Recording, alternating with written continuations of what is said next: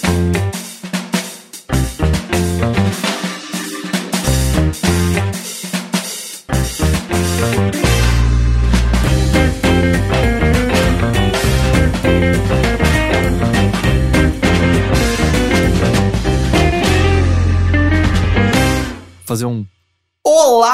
Olá! O Teixeira que costuma É. falar. Mas faltou a voz de trovão. É, não a tenho. voz que é, reverbera não- e atinge todos os A não microfones. ser que eu destrua minha garganta, eu acho que eu não consigo imitar a voz do Teixeira. É, é o, o Heitor tem uma teoria de que o Teixeira fala tão alto que ele estourou os próprios tímpanos e ele não E percebe que ele fala alto. é, é, isso seria meio que uma fábula. Eu acho que ele cada vez vai falar mais alto, porque cada vez ele tem menos audição por conta da própria voz. É tipo Então- uma pessoa que tá com fone de ouvido muito alto e ela não percebe, quando alguém fala com ela e ela continua com fone de ouvido, ela vai dar um oi e ela fala oi, sabe? Muito alto. Ela, ela fala muito alto porque ela quer se ouvir com fone de ouvido. né? Aquelas pessoas naquele programa, você troca um carro por uma viagem pra Paris. Não! É, a pessoa podia só fazer. Não. Não, ela tem que berrar pro auditório Mas é, e aí o Teixeira vai ficar nesse ciclo, eventualmente ele vai ser só voz. Só que ele nunca vai conseguir se ouvir. É essa E ele nunca vai ouvir os outros. tristeza da. da ele- isso já- essa parte já aconteceu faz muito tempo. Ele, ele é Posso quase o contar uma Jarvis história? do Homem de Ferro. Eu queria contar uma história. Que Eu fiz uma gravação no estúdio uma época que, que era um cara que eles falaram: olha, eu já conheço, já trabalhei com ele, você tem que deixar o fone dele de retorno muito alto. então eu deixei no máximo, daí chegou lá e ele pediu pra aumentar o volume que não tava se ouvindo bem. No fim, depois eu fui ouvir a gravação, daí tava um no fundo, bem agudinho. Cara, era microfonia do fone de ouvido com microfone, de tão alto que Caramba. tava. Não sei Mas é como. meio surdo, então. Absolutamente surdo. E Ele é dublador, olha que coisa curiosa. Nossa, Nossa. E ninguém. Ele podia ter ganhado uma audiometria depois desse, dessa gravação, né? Porque. No, Mas por que a gente tá falando do Teixeira? Porque o Teixeira não tá com a gente e ele Não. não deve estar com a gente pelas próximas duas semanas, pelo menos. Ele tá encalacrado com alguma coisa de League of Legends. Tá rolando mid-season. Mid-season. uh, Miss, League of Legends. Não, é MSI. Eu sei. É Mid-season International, não é? Não sei. Ah, é tipo, é uns campeonatos intermediários. E aí ele tá fugido com isso, ele não estará conosco durante algum tempo, mas nós continuamos aqui. Eu sou o Heitor de Paula, seu anfitrião temporário. Tô aqui acompanhado de. Henrique Sampaio, olá. E temos um convidado inédito hoje. Apresente-se a todos. Oi, gente. Eu sou o Will Poliveri. Tamo aí. tô nervoso, tô nervoso. Não, o Will, o Will ele faz muitas coisas. Você pode falar algumas das suas Nossa, coisas que você faz. Tudo que eu faço, vamos ver. Então, eu sou. Atualmente eu trabalho numa produtora voltada para conteúdo para YouTube, então eu trabalho como roteirista e como editor, e, né, um pouquinho de cada função, porque quando a gente trabalha com produção e com audiovisual, você meio que faz um pouco de cada coisa. Você é o amigo do Rick, que o Rick sempre comenta assim: é, meu amigo viu nossos vídeos, ele, ele vai dar umas dicas de como melhorar nosso conteúdo. É, e sou eu. Sou eu. Eu se- sempre o chato que chama o Rick três horas da manhã no Facebook, tipo, ô, tava vendo o vídeo Não, mas a aqui?" gente tá a gente- total bem-vindo a essas dicas. Não... Não, tanto é que a gente mesmo tem, tem olhado um pouco mais pro, pro YouTube e, e percebido que a- a- as nossas coisas, elas costumam ser um conteúdo muito diferente daquilo que é padrão no YouTube. É- ou, ou O que não é um sociais. problema em si. É, não é um problema, mas a gente tenta olhar para as coisas que a gente consegue ah, implementar ou ah, trabalhar também com a nossa linguagem Uhum. pra, pra gente também não, se, não, não, não ser completamente um peixe fora d'água, sabe? Sim. Pra gente ter um pouco de, de- da, da, da linguagem, ah, uma, uma linguagem comum com outros sites também, outros canais. Olha, e dizendo pelo que eu acompanho, que eu- é o que eu vivo o dia inteiro na produtora e olhando as coisas, acho que é o caminho pra gente também seguir com o YouTube. Assim, quem tá produzindo conteúdo pra YouTube, justamente você tem que tentar ser o fora da curva. Uhum. Porque o dentro da curva é o que tá todo mundo fazendo, é o que todo mundo quer fazer. É. Todo mundo quer fazer os recebidos do fim do mês Aham. e fazer. Ficar respondendo comentários. Então, é justamente é o, é, é o buscar fazer o que ninguém tá fazendo, que é o jeito como a gente vai conseguir se destacar um pouco. É né? curioso isso, eu, eu ouvi um podcast há pouco tempo daquele Adam Ruins Everything, que é o cara do College Humor, que é aquele cara loiro que tem os vídeos que o pessoal compartilha de vez em quando. Uhum. Eu não lembro o nome do entrevistado, mas ele tava entrevistando o cara que é um, um cara que, tipo, trabalha com internet desde os primórdios. É o cara que inventou o pop-up, sem querer, tipo, No- ele queria achar um jeito de chamar a atenção num site específico, ele inventou o pop-up inadvertidamente. E ele comenta justamente isso, assim, as pessoas falam muito sobre, nossa, é o meio máximo de, de expressão, né, a gente pode fazer o que quiser. E que na verdade volta e meia tá indo pro caminho oposto, porque alguém faz uma coisa que dá certo e todo mundo corre pra imitar imediatamente. Sim. Então, na verdade, a expressão de todo mundo é a mesma só, porque É. deu certo e aí vai todo mundo atrás do mesmo ouro, basicamente. Mas eu É. acho que é só um formato também, né? Porque Mas as, isso diz as muita coisa expressões também. individuais continuam ali. Naquelas, pega. Eu não, óbvio, eu não vou falar que são todas, mas se você pegar muitos youtubers maiores, você começa a perceber que meio que até as maneiras das expressões são as mesmas, assim. do Sim. tipo, porque forma é conteúdo, né? É, é, é, o, o formatão não adianta. Acho que é, algumas coisas de formato que a gente vê até hoje no YouTube, eles foram, criado, foram criados quando começou a ser feito, Uhum. porque era o jeito mais fácil de você fazer, era como você conseguia fazer com a tua webcam em casa e uma série de coisas. E, tipo, a gente faz vídeo gameplay, que é Exato. uma das mo- modalidades mais básicas Sim. que o YouTube tem desde que é YouTube. assim. E aí, justamente isso, assim, quando você pega. A, a maior prova de que é, é bom você sair da, da, da- da- fazer justamente o conteúdo fora da curva é justamente quando você pega aquele cara que você entra no canal, que o cara tem 10 inscritos no canal, que ele tá gravando vídeo com a webcam, ele tá editando no Movie Maker e ele consegue reproduzir todas aquelas coisas que, sei lá, uma kéfera da vida tá fazendo. Então é um, é um formato já tão consolidado e tão fácil de ser replicado que todo mundo vai partir primeiro por esse, por esse formato. Depois, provavelmente, produzindo conteúdo ou vendo coisas e testando coisas, ele vai começar a ver que ele pode sair um pouquinho daquele formato inicial. Só que é o jeito mais fácil de você começar a produzir qualquer coisa, né? Acho que é uma questão de amadurecimento. Conforme você vai amadurecimento- amadurecendo na produção de conteúdo, você vai começar a buscar coisas diferentes, ou mais complexas, ou esteticamente diferentes. E. Uhum. E o meio de YouTube, ele parece que tem sido muito contaminado por conta dessa. é, dessa coisa da, da, da- Eu acho da ideia de fama que existe por trás do YouTube, né? Tipo, dos youtubers que se tornam muito grandes e que a- a- acabam servindo, digamos, de referência e. Você diz no sentido de pessoas começarem a fazer vídeo não porque elas querem dizer algo, mas porque elas querem Porque elas alcançar querem aquela alcançar uma, uma- um reconhecimento. O que é normal, E- né? Eu Uhum. acho que quantos músicos não, não aprendem a tocar porque querem, tipo, mulheres, drogas e fama, e não Sim, eles têm uma dor pra expressar É, através eu da, tenho da algo que eu canção, preciso dizer de qualquer jeito, porque eu preciso transformar isso em música. Mas eu sinto que isso tá afetando o YouTube como um todo, né? Porque você vê, às vezes, ah, pessoas, ah, youtubers mesmo, que acabam ah, seguindo esse, esse mesmo caminho de um, sei lá, alguém fez sucesso e outro começa, começa a replicar as mesmas ideias. E você vê coisas extremamente estúpidas surgindo, assim, ondas de estupidez, sabe? De. Trolei minha mãe. É, trolei minha mãe, Tomei banho de. Nutella. Tomei banho de Nutella. E, e eu sinto que o meio em si se torna um pouco contaminado. Cê- não sei, assim, a impressão que eu tenho é que youtubers estão passando por um. Por um, por, por um por um período meio, meio, meio tenebroso, sabe? A Eu- gente eu- tem um certo preconceito quando você fala youtuber, não é necessariamente sinônimo de qualidade. É que, sei lá, eu, eu, eu não sei se eu consumo YouTube como a pessoa média consome, porque, por exemplo, eu vi hoje, hoje pessoas come- comentando que o YouTube mudou, a homepage mudou.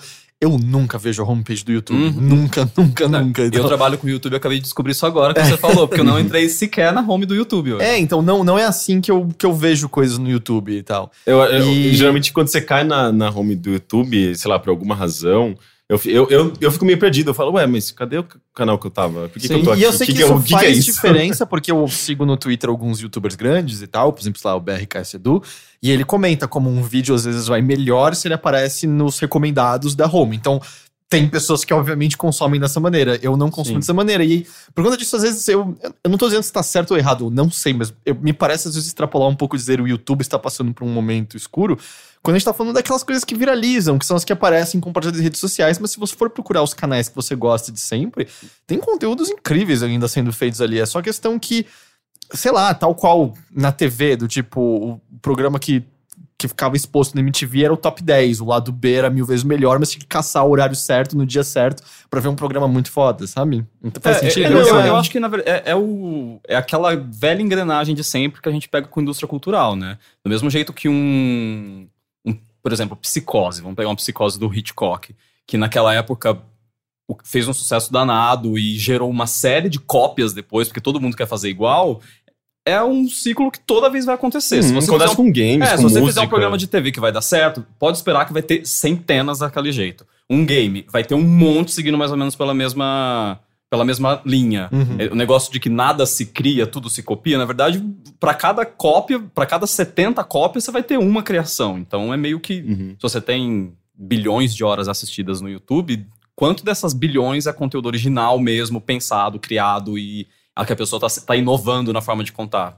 Que- E, e é, e é engraçado, né? Eu sinto muito que a gente tem uma. um- a gente tá vivendo uma, uma segunda era de, de, de youtubers, né? Porque eu- teve aqueles primeiros, alguns que começaram, digamos, com, com formato, com ideia de vlog. Tem pessoas que, inclusive, nem estão mais no YouTube, estão fazendo outras coisas. PC Siqueira mesmo, ele, ele. Eu vi uma entrevista recente eh, com ele na Folha, no qual ele. eh, a entrevista explora muito essa. Eh, eh, a- a- a- ele mesmo perdendo um pouco da noção do que ele quer fazer, do Uhum. que ele gosta, porque ele não se identifica mais como um youtuber, ele não gosta, ele, ele assume que ele não necessariamente gosta do meio youtuber, eh, da cena, digamos, de youtuber, por conta dessa.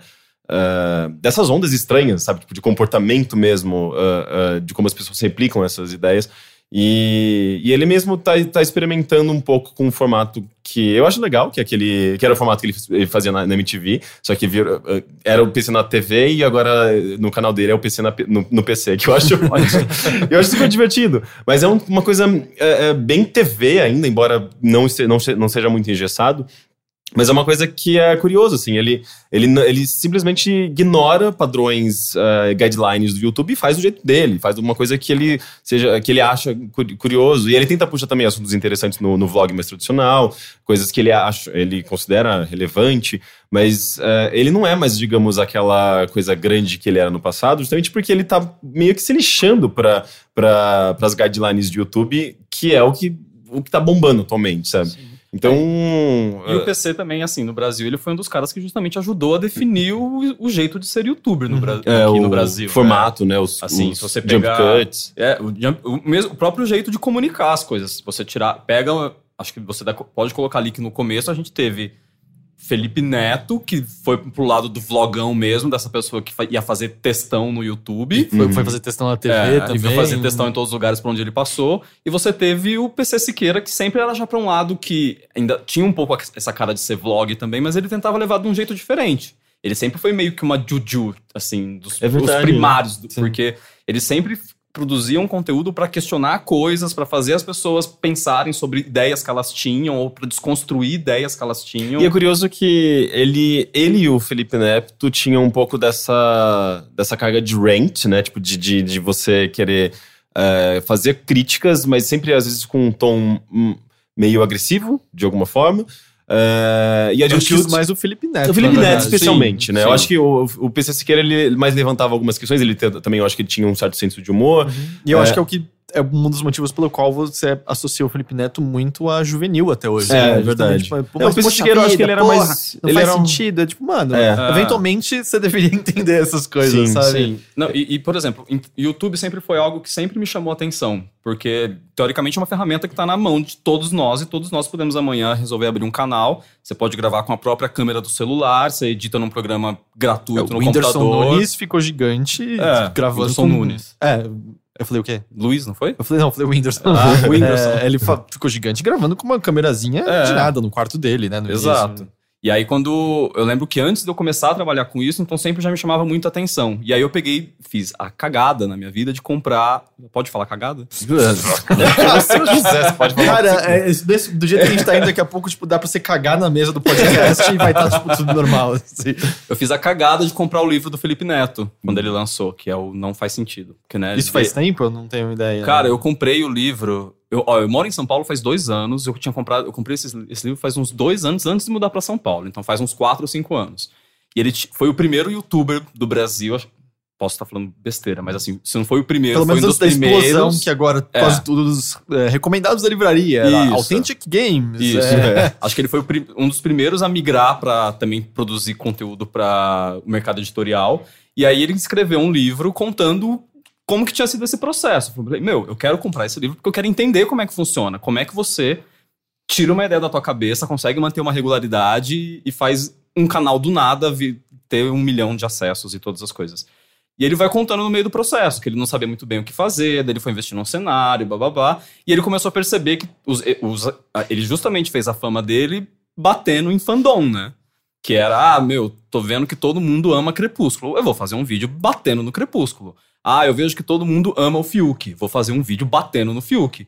E aí depois ele, ao mesmo tempo que muita gente concordava com o que ele dizia, muita gente ia naquele negócio de que o cara só tava querendo se aproveitar da fama das pessoas para poder ganhar, para poder crescer, começou a criar uma onda de raiva muito grande, e aí ele começou a dizer, começou a mudar o discurso de que não, não é o Felipe Neto que tá falando, Não, é um personagem. personagem. Tipo, cara, desculpa. E não muda o fato Desculpa. de que. É que Eu nem, sei sei, se lá, o calcar- Bolsonaro falar pra mim que na verdade não é ele, é um personagem, O- sabe? Eu não sei se vocês conhecem o Alex Jones daquele Infowars. Infowars, imagina assim, o veículo chucro do chucro do chucro do chucro do chucro nos Estados Unidos. Assim, é nível. É um cara que fala com uma voz muito grossa no microfone, que é nível de. É, ouvi dizer das pessoas que a Hillary Clinton e o Obama têm cheiro de enxofre, eles são o diabo, eles são o diabo. Ele justamente estava sendo processado recentemente, a esposa estava tentando ter a guarda dos filhos. E a- o argumento dele no tribunal era que era um personagem, o Alex Jones.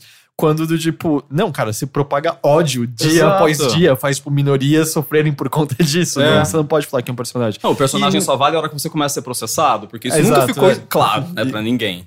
E, e, eu, e é, isso é uma coisa meio, meio pena mesmo, assim. Pelo menos às vezes me parece que não funciona mais tanto, mas só se calcar em ódio, só se calcar em xingamento, só se calcar em bater. Você consegue uma explosão no momento, mas não, não, Uhum. não tem valor a longo prazo, né? É, É. muito vazio, é muito chato. é. Sim, ah, e, e eu sinto que, ah, por mais que ex- exista também uma certa resistência a, a justamente movimentos esquisitos dentro do YouTube, sabe? Tipo de eh, humilhação, de, de ódio tal. Parece que é, é, é, isso é uma coisa meio que auto. é, é, como eu posso dizer? Ela, elas, elas eh, automaticamente atraem outras coisas. Assim como se, se fala muito de suicídio, mais pessoas vão se suicidar. Se você ah, cobre mais eh, assassinatos em massa, mais assassinatos em massa vão acontecer. Eu sinto que isso acontece naturalmente, sabe? Tanto é que, sabe, o último caso foi a menina que botou a porra do porquinho da Índia no, Sim, no micro-ondas. Sabe? Eu, é. eu, eu, É, eu, eu, eu ouvi as pessoas eu falando. tentei ignorar o máximo. É, eu ouvi as pessoas falando e não fui atrás porque, tipo, não quero dar visualização pra nada relacionado a isso. Sim, e tal. mas é, é- parece que cada semana acontece alguma coisa É que, nova é, nesse é que quando, quando é.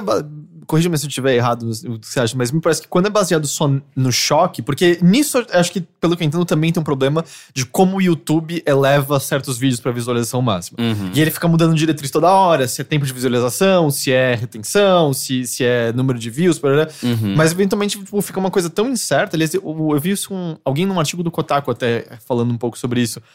Que você começa a tentar chamar a atenção das pessoas da maneira que você pode. Uhum. E choque só leva pra mais choque. Você tem que aumentar cada vez Sim. mais o Uhum. choque, escalonar, escalonar, escalonar. É. Tanto que começa de. Trolei minha mãe, fiz essa piadinha, passei silver tape do quarto, a cortei um pedaço do cabelo dela enquanto ela dormia, sabe? Começa a chegar Sim, no- é. nos, nos Vai níveis. escalonando, né? Me lembra assim, por exemplo, por que que no mundo de Mad Max 3 o entretenimento são pessoas se matarem dentro de uma, de uma cúpula? Porque a vida normal já é tão selvagem que o entretenimento tem que ser 10 vezes mais selvagem Sim. pra entreter. E me parece. Não acho que as pessoas vão começar a se matar no YouTube. mas meu ponto é mais esse, assim: o choque, o choque só leva a mais choques. Tem que só subir cada vez mais e mais e mais e mais. Não tem Porque uma história agora de que desse lance. Eu, eu vi um vídeo recentemente de um youtuber postando falando que caiu muito a grana dele, porque grandes empresas agora viram é, anúncios aparecendo em vídeos racistas É, e que tal. o, o e New- o tiraram. Wall Street Journal fez uma matéria sobre isso e tal. Pois é, parece que são os maiores patrocinadores do YouTube, sei lá, grandes marcas, não sei quais, saíram. E assim, tem vários youtubers que não tem absolutamente nada a ver com essas coisas que caiu, Sim, tipo, o revenue deles absurdamente, assim. Tanto É, que, não, é- se é você por- procurar a quantidade de vídeos chamado O YouTube vai acabar, você. Nossa, tem Páginas de 70 mil páginas. páginas de resultado. Eu não aguento mais ver vídeos. É, com até isso. porque eu acho que deve ter muita gente percebendo que ela pode ser afetada com essas mudanças. Teve um lance, né, tipo, de 10 mil assinantes, a pessoa que tem menos de 10 mil, assinantes não recebe Não, nada. não, tem que ter menos de 10. Ela tem que passar a ter mais de 10 mil views acumulados em todos os vídeos. Então não é Ah, nada de ok. absurdo e É. tal. Não, e tem, é, acho que o, o desafio do YouTube, eles sempre tiveram um desafio muito grande para como que eles iam conseguir monetizar a ferramenta, né? Fazer a ferramenta virar dinheiro. Uma dessas alternativas é começar a vender anúncio para as empresas, para rodar antes dos vídeos, aquele anúncio que às vezes você consegue pular e tem outros que você é obrigado a assistir três Uhum. minutos de vídeo que você não consegue pular. Só que é- é- ainda assim é uma ferramenta muito falha de como você vai distribuir publicidade. E aí você- justamente você acaba afetando essas grandes empresas. Porque a empresa vai, compra espaço no YouTube e fala: Meu, eu quero que os meus vídeos apareçam nos vídeos que estão tagueados como A, B, C, D, Y. A pessoa que tá fazendo um discurso de ódio ou qualquer coisa do tipo, as tags elas são muito livres. Qualquer pessoa pode colocar a tag que ela quiser. Então, se eu tô fazendo um vídeo extremamente homofóbico, dificilmente eu vou colocar homofóbico no- na tag. Eu vou É que colocar, o- sei lá, Justin Bieber, que vai aparecer pra todo mundo. É que o, o louco é que assim, tem umas pessoas que falam que o Wall Street Journal entrou numa, numa caçada dos YouTubes, porque ele teve todas as matérias do, do PewDiePie, e aí ele que teve essa matéria disso e tal. E, e foi aparentemente como resposta a essa matéria que foi Coca-Cola, foi várias outras empresas que grandes, como o Matheus falou, que, que tiraram o, o patrocínio e tal. Até teve uma, um vídeo resposta daquele H3, H3 Productions, que no fim ele tava errado sobre a investigação dele, um puta rebuliço. E a coisa louca é que, justamente, você começa a pensar, bom, mas o YouTube deve ter, então, pelo menos uma ferramenta básica, mas o vídeo que tinha o- os anúncios de algumas das principais empresas, o título do vídeo tinha, acho que a palavra, tipo, nigger, se eu não me engano. Aham. Então, cara, peraí, como assim? É, é tipo uma das injúrias raciais, é a maior pior, injúria né? racial e- e na língua inglesa, tá no título do negócio e não foi pego. Tem alguma coisa extremamente errada nesse Uhum. caso, sabe? E, e ainda mais quando o YouTube tenta ativar aquele negócio de página, conteúdo restrito e tal, Sim. e vários canais Mas com conteúdo LGBT, é, que era tomando- conteúdo empoderador pra poder fazer o contraponto, desaparece. desaparece e esse canal que tem, tipo, injúria racial no título tá ali de boa com todas as propagandas, assim. Então, eu, eu sinto que são dores de crescimento normal, do tipo, tem muito dinheiro rolando e quando começa a ter muito dinheiro rolando, seja apontado por veículos ou não, as empresas que têm dinheiro envolvido vão começar a olhar com mais atenção. Mas acho que o YouTube em si tem muita culpa por trás de, de tudo isso, assim, porque eles precisam. As ferramentas precisam ser mais explícitas como funciona, parar de mudar tanto o tempo todo, é, dar um pouco mais de proteção para quem vive disso, dar um pouco mais de proteção para o anunciante. Assim, tem muitas dores de crescimento que é culpa do YouTube em si ali. É, e, e também é consequência do tanto de tempo que o, o YouTube ficou como um monopólio desse Uhum. mercado também, né? Porque por mais que você tivesse ali. Dailymotion e qualquer outros lugares, nunca ninguém foi grande o suficiente para poder colocar o YouTube numa situação perigosa. Talvez agora com o Facebook entrando também nesse esquema de vídeos, ainda que também ainda tem uma, uma ferramenta muito falha de Sim. como que você vai medir audiência, de como que você vai medir um monte de coisas. É, o Facebook mascara Facebook, eles mascaram números. pra caramba. Só o fato dele falar, porque os vídeos foram assistidos X minutos por mês, não sei o quê. Só que, meu, aquele vídeo começa a rodar sozinho, na hora que tá Sozinho, passando na timeline. som, tá sem É, som, tipo- você nem sabe que aquela porcaria tá rodando. E tá lá, depois você manda uma métrica de que um milhão de minutos. Tipo, não, gato, ninguém parou pra ver esse, esse vídeo. Uhum. Então, talvez com o YouTube, o Facebook entrando um pouco no mercado, talvez o YouTube vá começar a melhorar e aprimorar essas ferramentas dele, porque é a hora que ele vai ter um concorrente pra bater de frente com ele com capacidade pra levar todo o investimento embora, né? Uhum. É, e teve casos recentes também que eh, geraram eh, também questões relacionadas a patrocínio, né? O próprio uh, PewDiePie, né?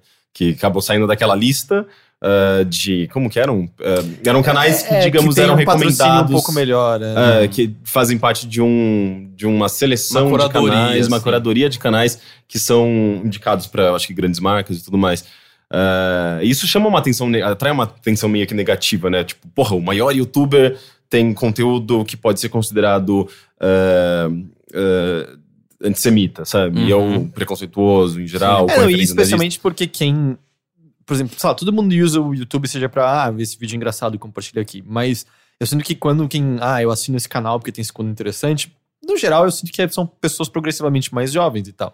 Então, as pessoas mais velhas que ligam ao noticiário vão saber de YouTube Uhum. como, ah, o, aquele, aquele garoto que jogava videogame de repente foi antissemita, em vez de, sei lá, quantos canais estão ensinando sobre ciência, sobre física, Uhum. sobre biologia, com críticas interessantes a games, críticas interessantes de cinema. É sabe? que, como sempre, esses canais acabam sendo min- minúsculos perto dessas coisas grandes, né? acontecem. se você pega, sei lá, o Veritasium é gigantesco, ele tem mais de um milhão de assinantes. Qual? se eu não me- Veritasium. Veritasium Ele é conheço. de ciência em geral, ele... O, o, o cara que apresenta os vídeos, ele tá até... Eu não sei se em todos os episódios, mas ele tá fazendo até com o... O, o Science Guy, o Neil... Eu esque... Tá ligado quem eu tô falando? Eu sei, mas eu não sei os é, nomes de ninguém. Neil... Nem- Como é o nome dele? Neil... Enfim, o cara do- da PBS, ele tem um novo programa, tipo, Neil não sei o que lá, Saves the World. Aquele, aquele que fazia o Idea Channel? Não, acho que não. É que tem, tem vários É apresentadores não, mas esse cara tá falando de um cara que fazia um programa na PBS nos anos 80 nos Estados Ah, Unidos. ok. Era tipo Neil alguma coisa, The Science Guy. O sobrenome dele rima com Guy. Era esse o negócio. e ele que acho que eu cheguei a falar pra você, Ah, é verdade, Tem um vídeo comentou. meio famoso dele numa, num hearing americano, fazendo, tipo, o, apelo dele de por que que a PBS deveria continuar a ter dinheiro. E ele, meio que, por conta do discurso apaixonado dele, consegue ah, esse. é, esse dinheiro e tal. E aí ele tem um programa novo no YouTube, no YouTube, no Netflix chamado New Bill Nye, The Science Guy. Bill Nye, Bill Nye, não Neil, Bill Nye, obrigado, Matheus.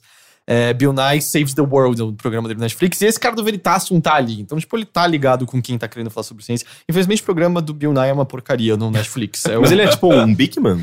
É ele- mas assim, ele é um. O Bigman era um ator só, né? O Bigman ali, antes de Mas ser ele o Bigman. não, acho que ele tinha uma formação ali de ciência, se Acho não me que não, porque ele era titereiro na rua antes de ser o Bigman. É, é, ele foi, ele teve aqui no Brasil faz pouco Ele tempo, né? isso? E a gente, ele foi pro interior, eu tava no interior ainda, a gente foi entrevistá-lo, eu não fui, foi um repórter, mas tinha alguma, ele foi dar uma palestra de ciências na universidade. Ah, então eu devo estar enganado então ele isso. já tinha algum, eu não sei se ele acabou tendo essa formação depois do Bigman, mas eu sei que hoje em dia Hum. Porque eu sei que tinha um tem. consultor de ciência pro programa, assim, mas o Bill Nye, ele é engenheiro, ele é formado co- como engenheiro e tal.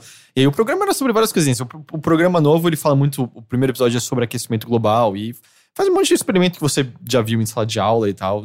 O formato tá meio esquisito. Mas meu ponto é, toda essa o cara do Veritasium aparece no programa do Bill Nye, por exemplo. Então, tipo, tem uns canais legais, uns canais Sim. bons, assim, Sim. sabe? E que são grandes. Nem todo mundo gosta daquele Red Letter Media, que é sobre crítica de cinema. Eu, pessoalmente, acho que eles. Eu acho que eles são engraçados pra falarem de filmes ruins. Eu não acho que eles são necessariamente bons críticos, mas, tipo, estão falando de cinema de maneira mais Ah, mas isso, aprofundada isso também que a é, média. é bem e tal. específico para o público americano, eu acho. Né? É difícil. é, o YouTube, eu acho que por mais universal que ele seja, é, se a pessoa não domina o inglês, ela, dificilmente ela vai conseguir consumir aquele conteúdo. é, a não ser que o YouTube consiga, de alguma forma, criar traduções é, instantâneas. Mas ele né? tem uma. O, YouTube tem a ferramenta de legenda colaborativa, Sim, né? isso é bem legal. Mesmo que o conteúdo seja em inglês e o próprio cara não traduza o vídeo na hora de disponibilizar, ele, ele pode abrir a ferramenta para as pessoas colaborarem e, Uhum. e sugerindo legendas nos idiomas Sim. diversos. A gente Você já pode recebeu- apertar e fazer o automático e ser muito engraçado. É sempre hilário. É. Né? Eu acho que aquele negócio funciona mais como mo- modo humor on do que, do que legendas. É uma, Mas- uma mistura piorada, sei lá, do close caption da TV com a Síria. Assim, viram umas coisas muito indecifráveis. É muito bizarro. Mas a gente já recebeu, inclusive, né? Eu não lembro Do- o nome do do... Sonic, era? É, eu não lembro o nome do, do, Isso tá do ativado, nosso ouvinte. funciona. Oi? Isso tá ativado, funciona. Sim, sim. É, é, é, o lance é que a pessoa manda a legenda, você pode conferir, ele não aprova, aprova automaticamente, né? A ferramenta avisa pra você que você recebeu a legenda e você, o autor, o dono do, do canal, olha, aprova, tipo, se, se, se tiver legal, ele aprova. E fica lá pra, disponível para o público utilizar. É bem, bem interessante, essa- de fato, essa ferramenta de legendas. É, eu, tenho, eu tenho um conceito, assim, muito pra mim, de que, na verdade, o. Na verdade, que é um conceito que funciona pra todo tipo de mídia. Pra, funciona pra cinema, funciona pra TV. De que as melhores coisas sempre vão, tá, vão, vão, vão vir dos menores produtores. Hum. Porque você tem uma série de compromissos menores para você que você tem que atender, uma Uhum. série de expectativas menores que você tem que dar conta. Então, por exemplo, cinema. Eu prefiro muito mais pegar para assistir um canal que tem 30, 50 mil inscritos do que para pegar para ver conteúdo de um canal que tem um milhão de inscritos. Uhum. Porque eles vão receber muito tipo de, de pressão de estúdio, pressão de um monte de coisa, pressão mesmo de você ter uma autocensura, porque você sabe que aquilo vai ser criticado na hora que você publicar o vídeo. é quase como você pegar a diferença entre, sei lá, um Kevin Smith que fez Clerks e o Kevin Smith que fez Dogma, né? O quanto que a voz dele tá falha, mas mais interessante no Clerks do que aquela coisa já bonitinha e Sim. arrumada do, do Dogma. É, você pegar, pe- pegar um Tarantino da vida, assim, sabe? É a mesma coisa. é, eu, até hoje, acho que o melhor filme do Tarantino é o Cães de Aluguel. Uhum. É, hoje, quando ele vai fazer Os Oito Odiados, por exemplo, que pra mim é um bem qualquer coisa, ele tem uma série de outras expectativas que ele tem que cumprir. Então, óbvio que começa a ter muita pressão. Então, eu tenho pra mim sempre esse pensamento de que eu vou procurar sempre os menores produtores e os menores e os conteúdos menos que não vão aparecer na sua home, por exemplo. Então, ah, quero ler uma crítica sobre qualquer filme. Eu vou jogar na busca, mas eu vou, vou andando e provavelmente o resultado que eu mais vou gostar vai estar na quinta página de resultados. Não Certo. vai estar, não vai ser o primeiro resultado que vai aparecer pra mim. Justamente por causa dessas pressões, acho que. E sabe o que é engraçado? Eu tenho consumido muito YouTube pelo celular ultimamente. Porque ele avisa, né? Quando tem Uhum. algum canal que você gosta e você apertou o É, sininho lá, ele- faz os três passos necessários pra ser É. avisado do que você É. quer assinar. ele, ele avisa quando tem site, tem, tem um vídeo novo, quando tem um ao vivo. E, e é muito comum, ah, eu gosto disso. Eu, eu clico pra, pra ver, ou de- eu deixo aberto paralelamente eu poder ver depois. E acabo vendo muita coisa do celular. E eu acho que é meio que uma. Não sei se é. Eu não sei qual que é a média de uso de celular, de de- desktop, de TV, por exemplo. porque Tem Uhum. muita. Eu mesmo uso também muito na TV.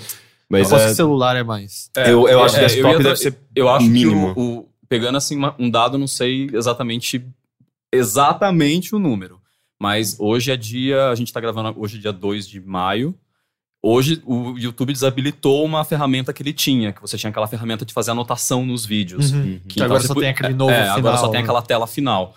E aí uma das justificativas na hora de tirar as anotações era justamente de que aquela anotação era um uma ferramenta que ela não aparecia nem em celular, nem em tablet, nem em TV, por Uhum. exemplo. Então, e o, e o fluxo de pessoas assistindo vídeos no YouTube, eles, eles vinham 70% desses dispositivos e não do desktop. Uhum. Então não fazia mais sentido Sim. ele manter uma ferramenta que só funciona para 30% das pessoas.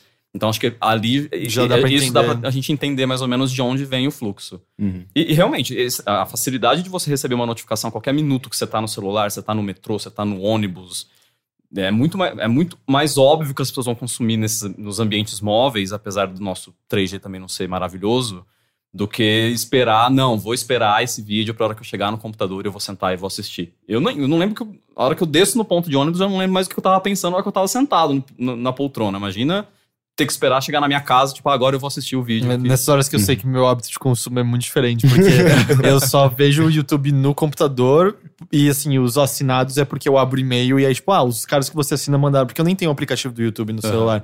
Mas também é costume porque até pouco tempo meu celular tinha 8 GB só de memória e eu não tava acostumado a, a ter espaço para aplicativo. Mas é meio, ah, eu cheguei de manhã, tipo, ah, tem um novo vídeo do Mark Brown. Aí eu vejo um novo vídeo do Mark Brown, mas meio isso, assim, antes de dormir eu nunca ligo. Pela newsletter ali que você recebe no e-mail. É, pelo, tipo, ah, põe o sininho, me avise quando tiver um novo, um novo, um novo vídeo dessa pessoa e tal. Olha, é bom saber. Acho que é a primeira pessoa que eu ouço falando que, que acessa pela newsletter do e-mail.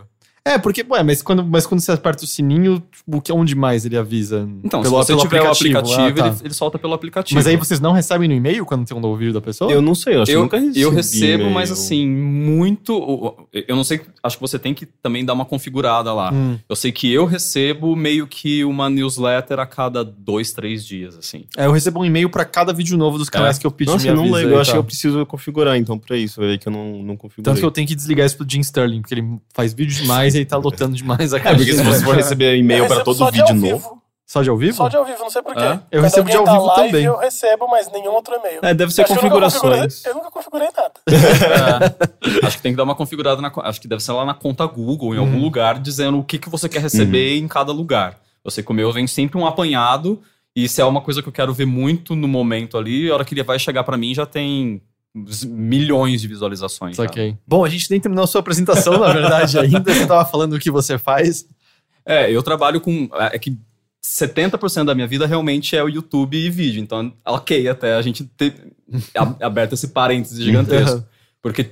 E aí, o, o que eu gosto muito, trabalhei seis anos com TV, então acabo assistindo muita TV e, e- e eu escrevo para um site de cinema, chamado Salada de Cinema, fazendo merchan. que, e aí é onde acaba sendo o, meu, o resto da minha dedicação. Então, on- quando eu não tô trabalhando com o YouTube, eu tô vendo filme, eu tô vendo série, eu tô assistindo qualquer coisa ou lendo coisa de cinema, porque uma hora vai ter que virar pauta. E no, no Salada de Cinema, especificamente, você escreve muito sobre filmes antigos, né? Filmes clássicos. É, a minha Isso. coluna chama Cineclássicos, Uhum. pra escrever É só um bom sobre... nome pra falar sobre filmes Né? clássicos. Eu falei do não faz sentido, que né, não é muito original, mas também cineclássico pra falar de clássicos, a gente também não foi muito original.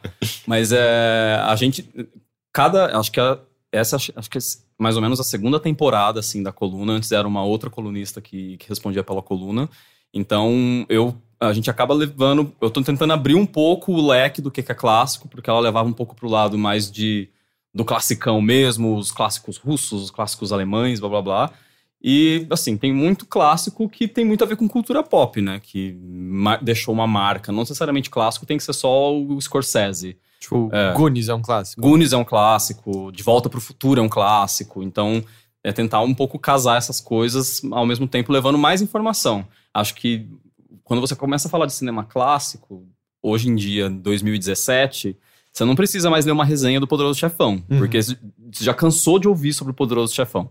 Então, filmes que são muito falados, eu prefiro muito mais contar as histórias, às vezes, por trás do filme, ou da produção, ou coisa de bastidor, que é coisa que você dificilmente vai saber, do que ser mais uma resenha falando que o Poderoso Chefão é maravilhoso e que o Marlon Brando é incrível e que todas as outras coisas. Até porque acaba virando meio que uma antena 1, né? Assim, tipo, é aquela rádio que só vai tocar as mesmas músicas sempre que você já ouvia nos anos 90. Se você só decide falar do- de filmes clássicos e, e segue falando dos mesmos filmes que já eram falados, considerados clássicos nos anos 90, é, tipo, Sim. é um ciclo sem a, fim, a não ser né? que você vá pro viés, assim, de ter um, um novo ponto de vista crítico, mas especialmente quando você pega algo o Poder do Chefão, é, é progressivamente mais difícil você ter um novo ponto de É. vista, né? Porque ele já foi dissecado a de inferno. Exato. Assim, eu aposto que existem dezenas novas coisas a serem ditas, dado quão brilhante ele é, mas é Uhum. progressivamente mais complicado, né? É, então, e, e- eu e sempre me encantou, acho que talvez por ser jornalista de formação, acho que sempre, eu gostei muito sempre de saber essas curiosidades. De aquela coisa de terminar de assistir um filme e a primeira coisa que para é vamos assistir os extras do DVD ou do Blu-ray e tal. Então sempre foi uma coisa que me chamou muita atenção, making off e todas as coisas. E é, histórias que normalmente a gente não, não, descobre, que a gente Uhum. não conhece no meio do caminho. Então eu prefiro muito mais tratar dessas curiosidades, que às vezes acaba sendo quase uma. a coluna da fofoca do passado, assim, porque você vai, você vai desenterrando muita coisa que ficou pelo baú. Uhum. Mas eu acho muito mais bacana do que ficar mil vezes repetindo ou caindo naquela coisa de que, tipo, ah, você tem que ver o Poderoso Chefão. Tá, mas me explica por, Por quê. quê? Ninguém consegue.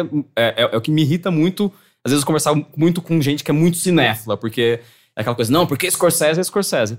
Me explica por que, que o Scorsese é Scorsese. Porque Só isso. é, né? só isso não é, não é critério nem é E- parâmetro. E, é legal também trazer pra questões atuais, pra dar uma nova perspectiva pra um filme, sei lá, de 20, 30 anos, mas que às vezes ainda tá dialogando com o presente, né? Sim. Tipo, um filme que uma conversa que a gente teve recentemente foi sobre o Atami, né? Que, que é um filme eh, sobre eh, relacionamento abusivo. ah, estupro, tem estupro no filme?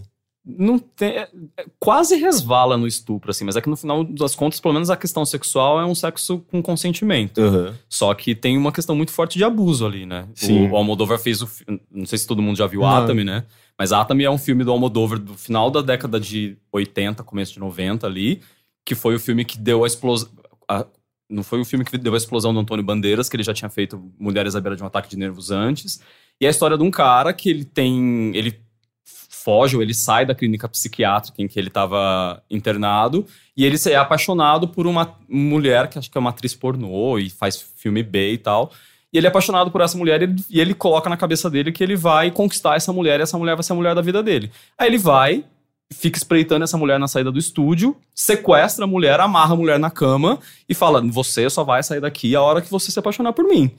Então ele bate nela, ele amarra ela na cama. E ao mesmo tempo é uma comédia. É, e aí é Isso é como uma muito- comédia. Isso é muito louco. E, e conhecendo o trabalho de, do, do, do Almodóvar, dá pra entender como ele, ele trabalha com esses temas. Todos os filmes do, acho, do, Almodóvar, do, do Almodóvar têm questões sexuais e, ah, e ele geralmente passeia muito bem entre o drama e a comédia, né? Uhum. É, mas é curioso perceber, tipo, qual que será que era a perspectiva do, do espectador para esse filme nos anos 80 e 90 e como será que esse filme é recebido atualmente? É não é um filme, eu acho, tão falado, não sei se as pessoas estão redescobrindo esse filme, mas eu acho que ele é muito mais chocante atualmente do que talvez É. fosse no passado. Mas eu acho que, se você for pegar pra analisar, acho que o filme, talvez sozinho, ele realmente ele dá uns sentidos de que não foi isso que o Moldova quis falar, obviamente. Ele tava em consonância com tudo que era feito naquela época.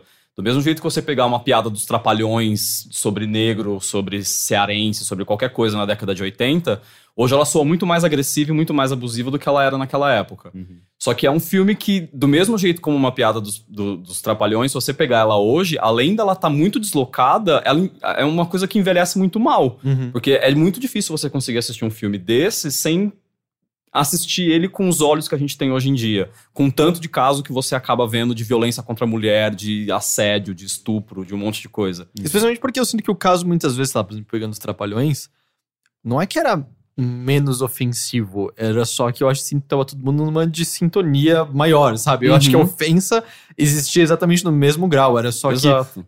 tinham pessoas brancas o suficiente não se importando com nada pra achar que não tinha nada acontecendo. Eu posso você perguntar pra várias pessoas negras na época falando, "É, não, tava, tava meio estranho, sabe? Já, já, não, já não rolava, Sim. já era ofensivo. Ah, e, e a mesma coisa deve ter acontecido com o Atami também, sabe? Uhum. A mesma coisa também deve ter, deve também ter tido esse pensamento na década de 90, de que, tipo, não, não tem nada problemático, porque ele tá fazendo tudo isso por amor, porque ele ama. E, e hoje em dia é um A discurso gente que não cola tá mais louco? pra gente, tá né? louco?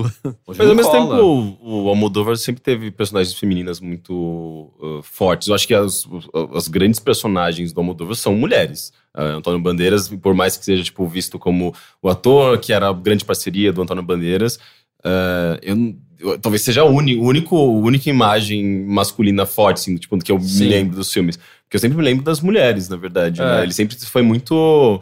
E ele é gay, né? Eu acho que ele, Ele é ele gay. sempre foi muito de, de tentar dar eh, protagonismo pra mulheres, pra gays, pra transexuais, pra. É, ele- ele- se você for pegar todos os filmes dele, ele é basicamente um cineasta das mulheres, né? E que é extremamente engra- conflitante você pensar que o- a grande voz do cinema, uma das grandes vozes do cinema que dá- deu voz para as mulheres é um homem. Uhum. Mas é, é, realmente, as mulheres sempre foi- foram o, o principal foco de análise dele, porque ele já contou que ele cresceu numa casa, ele sempre cresceu rodeado por mulheres, a mãe dele tinha uma influência muito grande na vida dele, então tinha tudo isso pesava para sempre querer contar as histórias do ponto de vista feminino. Só que isso você começa, acho que não sei até onde, é aquela hora que a gente tem que começar a discutir até onde você pode usar isso como uma desculpa para ele ter talvez dado uma pisada na bola que nem eu Sim. acho que no final das contas ele deu em Atami Uhum. que talvez pode ser só porque o filme envelheceu mal, mas pode ser que era uma coisa que tava lá desde o começo e a gente deixava passar porque E acho que também sempre tem que botar sob perspectiva no sentido de. Ele replicou isso na carreira dele, sabe? Ele mesmo mudou a voz dele, porque tipo, não dá pra você ficar acusando também, às vezes, a pessoa por ser sim, fruto do seu contexto da sua época, né? sim. É só se você visse, tipo, não, até hoje, todos os filmes dele têm exatamente isso, mulheres tratadas É. dessa maneira, e você fica meio, tá, Sim. peraí. Aí eu já acho que tem algum problema aqui. É. É, é- é que pra mim foi muito conflitante, assim, porque eu peguei pra rever o filme faz muito pouco tempo, que ele tava na Netflix. E a primeira coisa apareceu sugerido, assim, pulou na minha tela como sugestões de comédia. E você começa a assistir o filme e fala, meu, não dá pra dar risada dessas coisas. Não dá. Isso não é mais uma comédia, isso é um drama, é um suspense, é qualquer outra coisa, mas isso não é uma comédia. Apesar. Teve, teve um filme recente que eu, que eu vi que tinha um tom de comédia também, mas era meio esquisito. Ah, eu acho que o. O, o, o L. Eu não vi a- o L ainda. É, eu, e eu acho maravilhoso, mas justamente eu acho que ele passeia por caminhos meio é, sinuosos, sabe? Tipo, Nebulosos, é, assim. É, é, é um- acho que é um filme interessante pra pra dialogar, né? Pra- porque tipo, ele gera questões interessantes, mas é justamente é, é, é uma comédia sobre estupro, sabe? E é do Uhum. Paul, do Paul Ver- Verhoeven, é tipo... Mas até aí dá pra entender, de certa forma, tipo, a- a- a- o tom, né? Porque Robocop é um filme sobre violência, É bem engraçado. é, é extremamente... Não, ele não é engraçado. O Não, Robocop? eu- eu acho Ele é extremamente Não, ele, é, é que ele, ele é... Ele, é, Não, Robocop é, ele não verdade, é necessariamente... Ele não é uma comédia. Robocop é uma sátira. Ele é uma É. sátira. Só que as pessoas não veem como uma sátira também. Muita gente lembra dele como um filme de ação. Eu acho que a gente, Mas- mas como que- criança, lembra disso. Porque, mano, ele tem propagandas paródia dentro do É. filme. Sim. E então. eu acho que, na verdade, o, e até esse legado do Robocop, mais como um filme de ação do que como um filme de sátira, a gente também criou muito mais isso na nossa cabeça, muito mais por causa das continuações que vieram do Sim. Robocop, por causa do, do que do filme ou, original. ou das coisas insanas, como ser um, um filme mature, com violência. É. E o desenho animado do Robocop. e os bonequinhos do Robocop. Isso é muito. Tipo, era, tanto que o Robocop 2, a armadura dele é muito mais azul pra, tipo, ser pra criança. Eu tenho quase certeza que tem uma criança vilã no 2 só pra, tipo, ter uma identificação com o público infantil, sabe? Porque, tipo, eu lembro que o primeiro filme é ultra violento. É um filme que tem a cena do cara, tipo, cheirando quilos de cocaína na, cheirando, tipo, na, na bunda de uma mulher. Um cara que claramente nunca cheirou cocaína antes, mas tentando cheirar cocaína na bunda de uma mulher. Tem um cara que praticamente vira o Toxic Avenger no final do filme, vocês lembram Aham. disso? Ele, tipo, vira uma mutação grotesca e explode quando é atropelado. É, tipo, insano aquele filme. É, mas filme ele é sempre bom. teve tons, eh, tipo, sarcásticos, irônicos, né? E o, o Star, Starship... Não, como chama? O Tropas Estrelares. Estelares, É dele aliás. também? Tropas Estelares é Nem dele. lembrava que E, era é, e É é- um filme tem que- esse tom também. É, então eu lembro que o Tropas Estelares eu demorei pra assistir quando ele tinha saído, mas eu conhecia porque ele teve uma animação em CG, não teve? O- Teve? Tropas Estelares dos Insetos, não é? É, foi um dos É, primeiros filmes a investir pesado. em- Teve uma animação em CG e eu assisti e achava meio que aí ia passar o filme na TV. Eu assim, ah, eu nunca vi. E aí é um filme que eu tava esperando ser como desenho. E aí tem mortes muito violentas, assim. As pessoas que você gosta morrem de maneiras horríveis naquele filme. Sim, eu eu, lembro preciso desse rever. choque também, assim, de quê? Caralho. Eu preciso rever os filmes do Paul Eu acho que eu não vi Tropas dele. Estelares até hoje. Porque é eu lembro que foi numa mesma época que lançou uma, uma- um monte de filme. Eu peguei pra ver todos os outros e Tropas Estelares ficou. De quando que ele é, mais ou menos? 97, eu acho. 97. Então ele é tipo época É. Matrix, época Equilibrium. Um pouco né? antes, né? É, eu lembro dele ser muito da época do Marte Ataca ali, do, do Tim Burton. Burton. Eu lembro que eu pegava, eu, eu trabalhava numa locadora na época. e Eu lembro que eu vi o Marte Ataca umas 10 vezes assim. e eu lembro que o Tropas Estelares eu sempre ia deixando, ia deixando. E ele nunca foi relançado em DVD aqui no Brasil, por exemplo.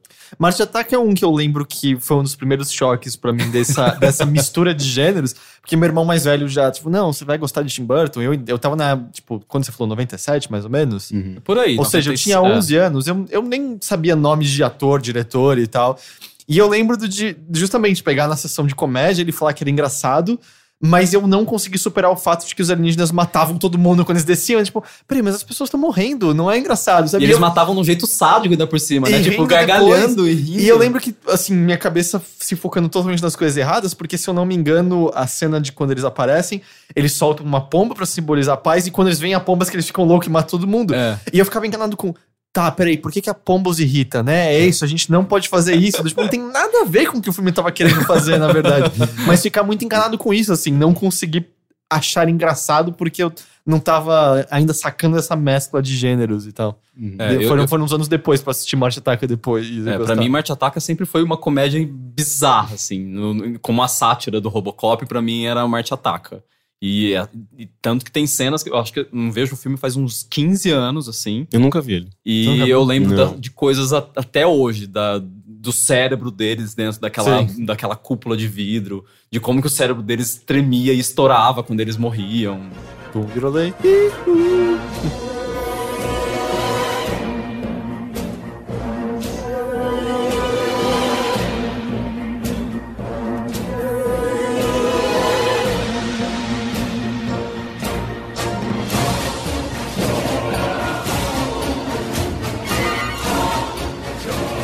Tem alguma série, algum filme recente que você tenha visto, que tenha te marcado, que você queira comentar e recomendar? Ah, eu não vou nem entrar no, no- na, naquele, na, na parte de 13 Reasons Why, porque todo mundo já cansou de falar A de gente 13 não falou Reasons nada Why. sobre, porque não falaram nenhum de nada? nós Não, assistiu. eu, eu, eu fiquei com Eu preguiça. fiquei com preguiça. É. E do, tipo, depois de todas as críticas e discussões que eu vi, eu, eu já senti que eu não ia gostar dessa série. É. e- Eu acho uma série pesada, mas eu não sei se eu tenho até capacidade pra conseguir falar sobre ela, porque ela envolve muitos assuntos delicados. É, dentre o fato que a OMS é, falou, né, que é uma série que, tipo, a apologia quase que ela faz o suicídio não é saudável. Eu não tal. vi isso. É, não, porque, tipo, várias críticas das pessoas é justamente que ele, ele trata o suicídio como. Solução, né? Como é, do tipo, como se as pessoas passassem a dar aquela atenção àquela pessoa, do tipo, mudasse o ponto de vista de todos. E é justamente as pessoas falando que, cara, tá rolando uma, meio que um certo incentivo ao suicídio através dessa série. E tem também, obviamente, o contra-argumento de que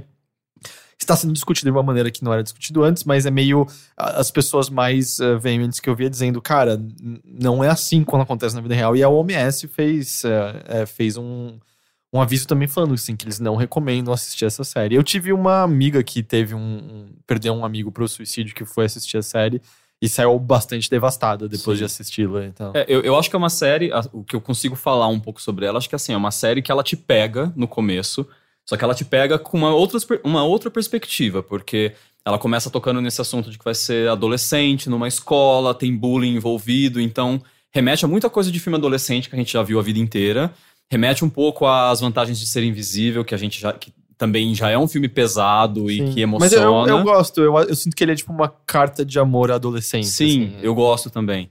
Só que então, é- é- acho que esse que vai virando o problema, porque ela, ela- a série ela vai te ganhando no começo com umas coisas que são muito fáceis e muito identificáveis. Só que ela não, em momento nenhum ela te deixa preparada para as coisas que vão começar a acontecer ao longo da série. Então, se no começo, desde o começo, suicídio já, já é um assunto meio incômodo, do meio da série pro final, ela vai tocando em um monte de assunto envolvendo estupro, envolvendo abuso, envolvendo uma série de coisas que você não tá preparado. Você começou a ver com uma outra perspectiva. Imagino que para adolescente e para pai isso deve ser uma coisa super problemática, porque em nenhum momento tem um aviso muito claro do que, que vai ser abordado na série. Então, É, eu, eu li até que o Netflix ia adicionar esses avisos. Ia adicionar? É, é, antes, é, tipo, na, na- acho que na tela principal do. É, o, o que, o que ela já fazia era assim: os, os episódios em que tem coisa muito gráfica, antes tem um aviso de que, ó, esse episódio contém cenas gráficas, veja acompanhado ou com orientação, blá blá blá blá. Só que assim, isso você já tá no nono episódio. A série tem, tem 13. Então, né, Mãe, vem assistir o nono É, episódio da série sei comigo. lá, a gal- galera tá fazendo maratona. Você tá três horas da manhã vendo uma série, apareceu um aviso desse, você não vai falar, tipo, ah, vou desligar e amanhã eu converso com a minha mãe pra minha mãe ver o episódio comigo. Não, tipo, e outra, o adolescente é, é óbvio que ele não vai querer conversar com a mãe. É. É, Você você falar que deve ser o ma- o maior constrangimento assistir alguma coisa pesada com os pais, sabe? O adolescente justamente quer evitar esse É. tipo de coisa, Não, né? E tem esse negócio também de vou, vou ser transgressor, né? Vou- tá falando que não é pra eu assistir, agora é que eu vou assistir mesmo. Então eu acho que é esse que é o pro- ela vai te pegando e ela vai te levando pra dentro desse turbilhão emocional, ela consegue te afetar emocionalmente numa série de frentes. E quando você tá totalmente imerso, ela vem com umas pauladas que você não tava esperando. E aí é a hora que você ela te deixa muito sem rumo. Eu quando eu assisti, eu assisti justamente pela primeira perspectiva que você tinha falado, de que acho que é interessante, é um assunto que tem que ser falado e que é muito pouco falado. Que justamente ele pode servir para alertar a gente que tá passando por tudo isso e que acha que tá sozinho no mundo e que isso só acontece com você. Então, tanto que teve aquele monte de notícia de que tinha aumentado o número de ligação pro CVV, gente pedindo ajuda. Eu tinha levado muito por esse lado. Conversando com amigas e com amigos que estudaram psicologia ou que trabalham com psicologia, tem toda uma, uma questão envolvendo gatilho, que é uma palavra que eu nunca tinha ouvido falar, mas é que é muito gente que já tá envolvido com propensão isso, a- propenso, você dá o último empurrão pra Sim. pessoa aí. É, eu lembro de ver que, e que existem vários passos que, porque justamente para evitar esse gatilho, eu lembro uma vez de ler que é, remédios normalmente vêm mais em cartelas quando você pode tomar overdose deles e não não pode, porque o ato da pessoa ter que tirar, Tirar um todas por as um. pílulas já meio que faz aquele momento do gatilho passar, por exemplo. Então, Uhum. Parece ser bastante perigoso, você quer evitar o máximo possível esse momento em que a pessoa acha, né, que isso Sim.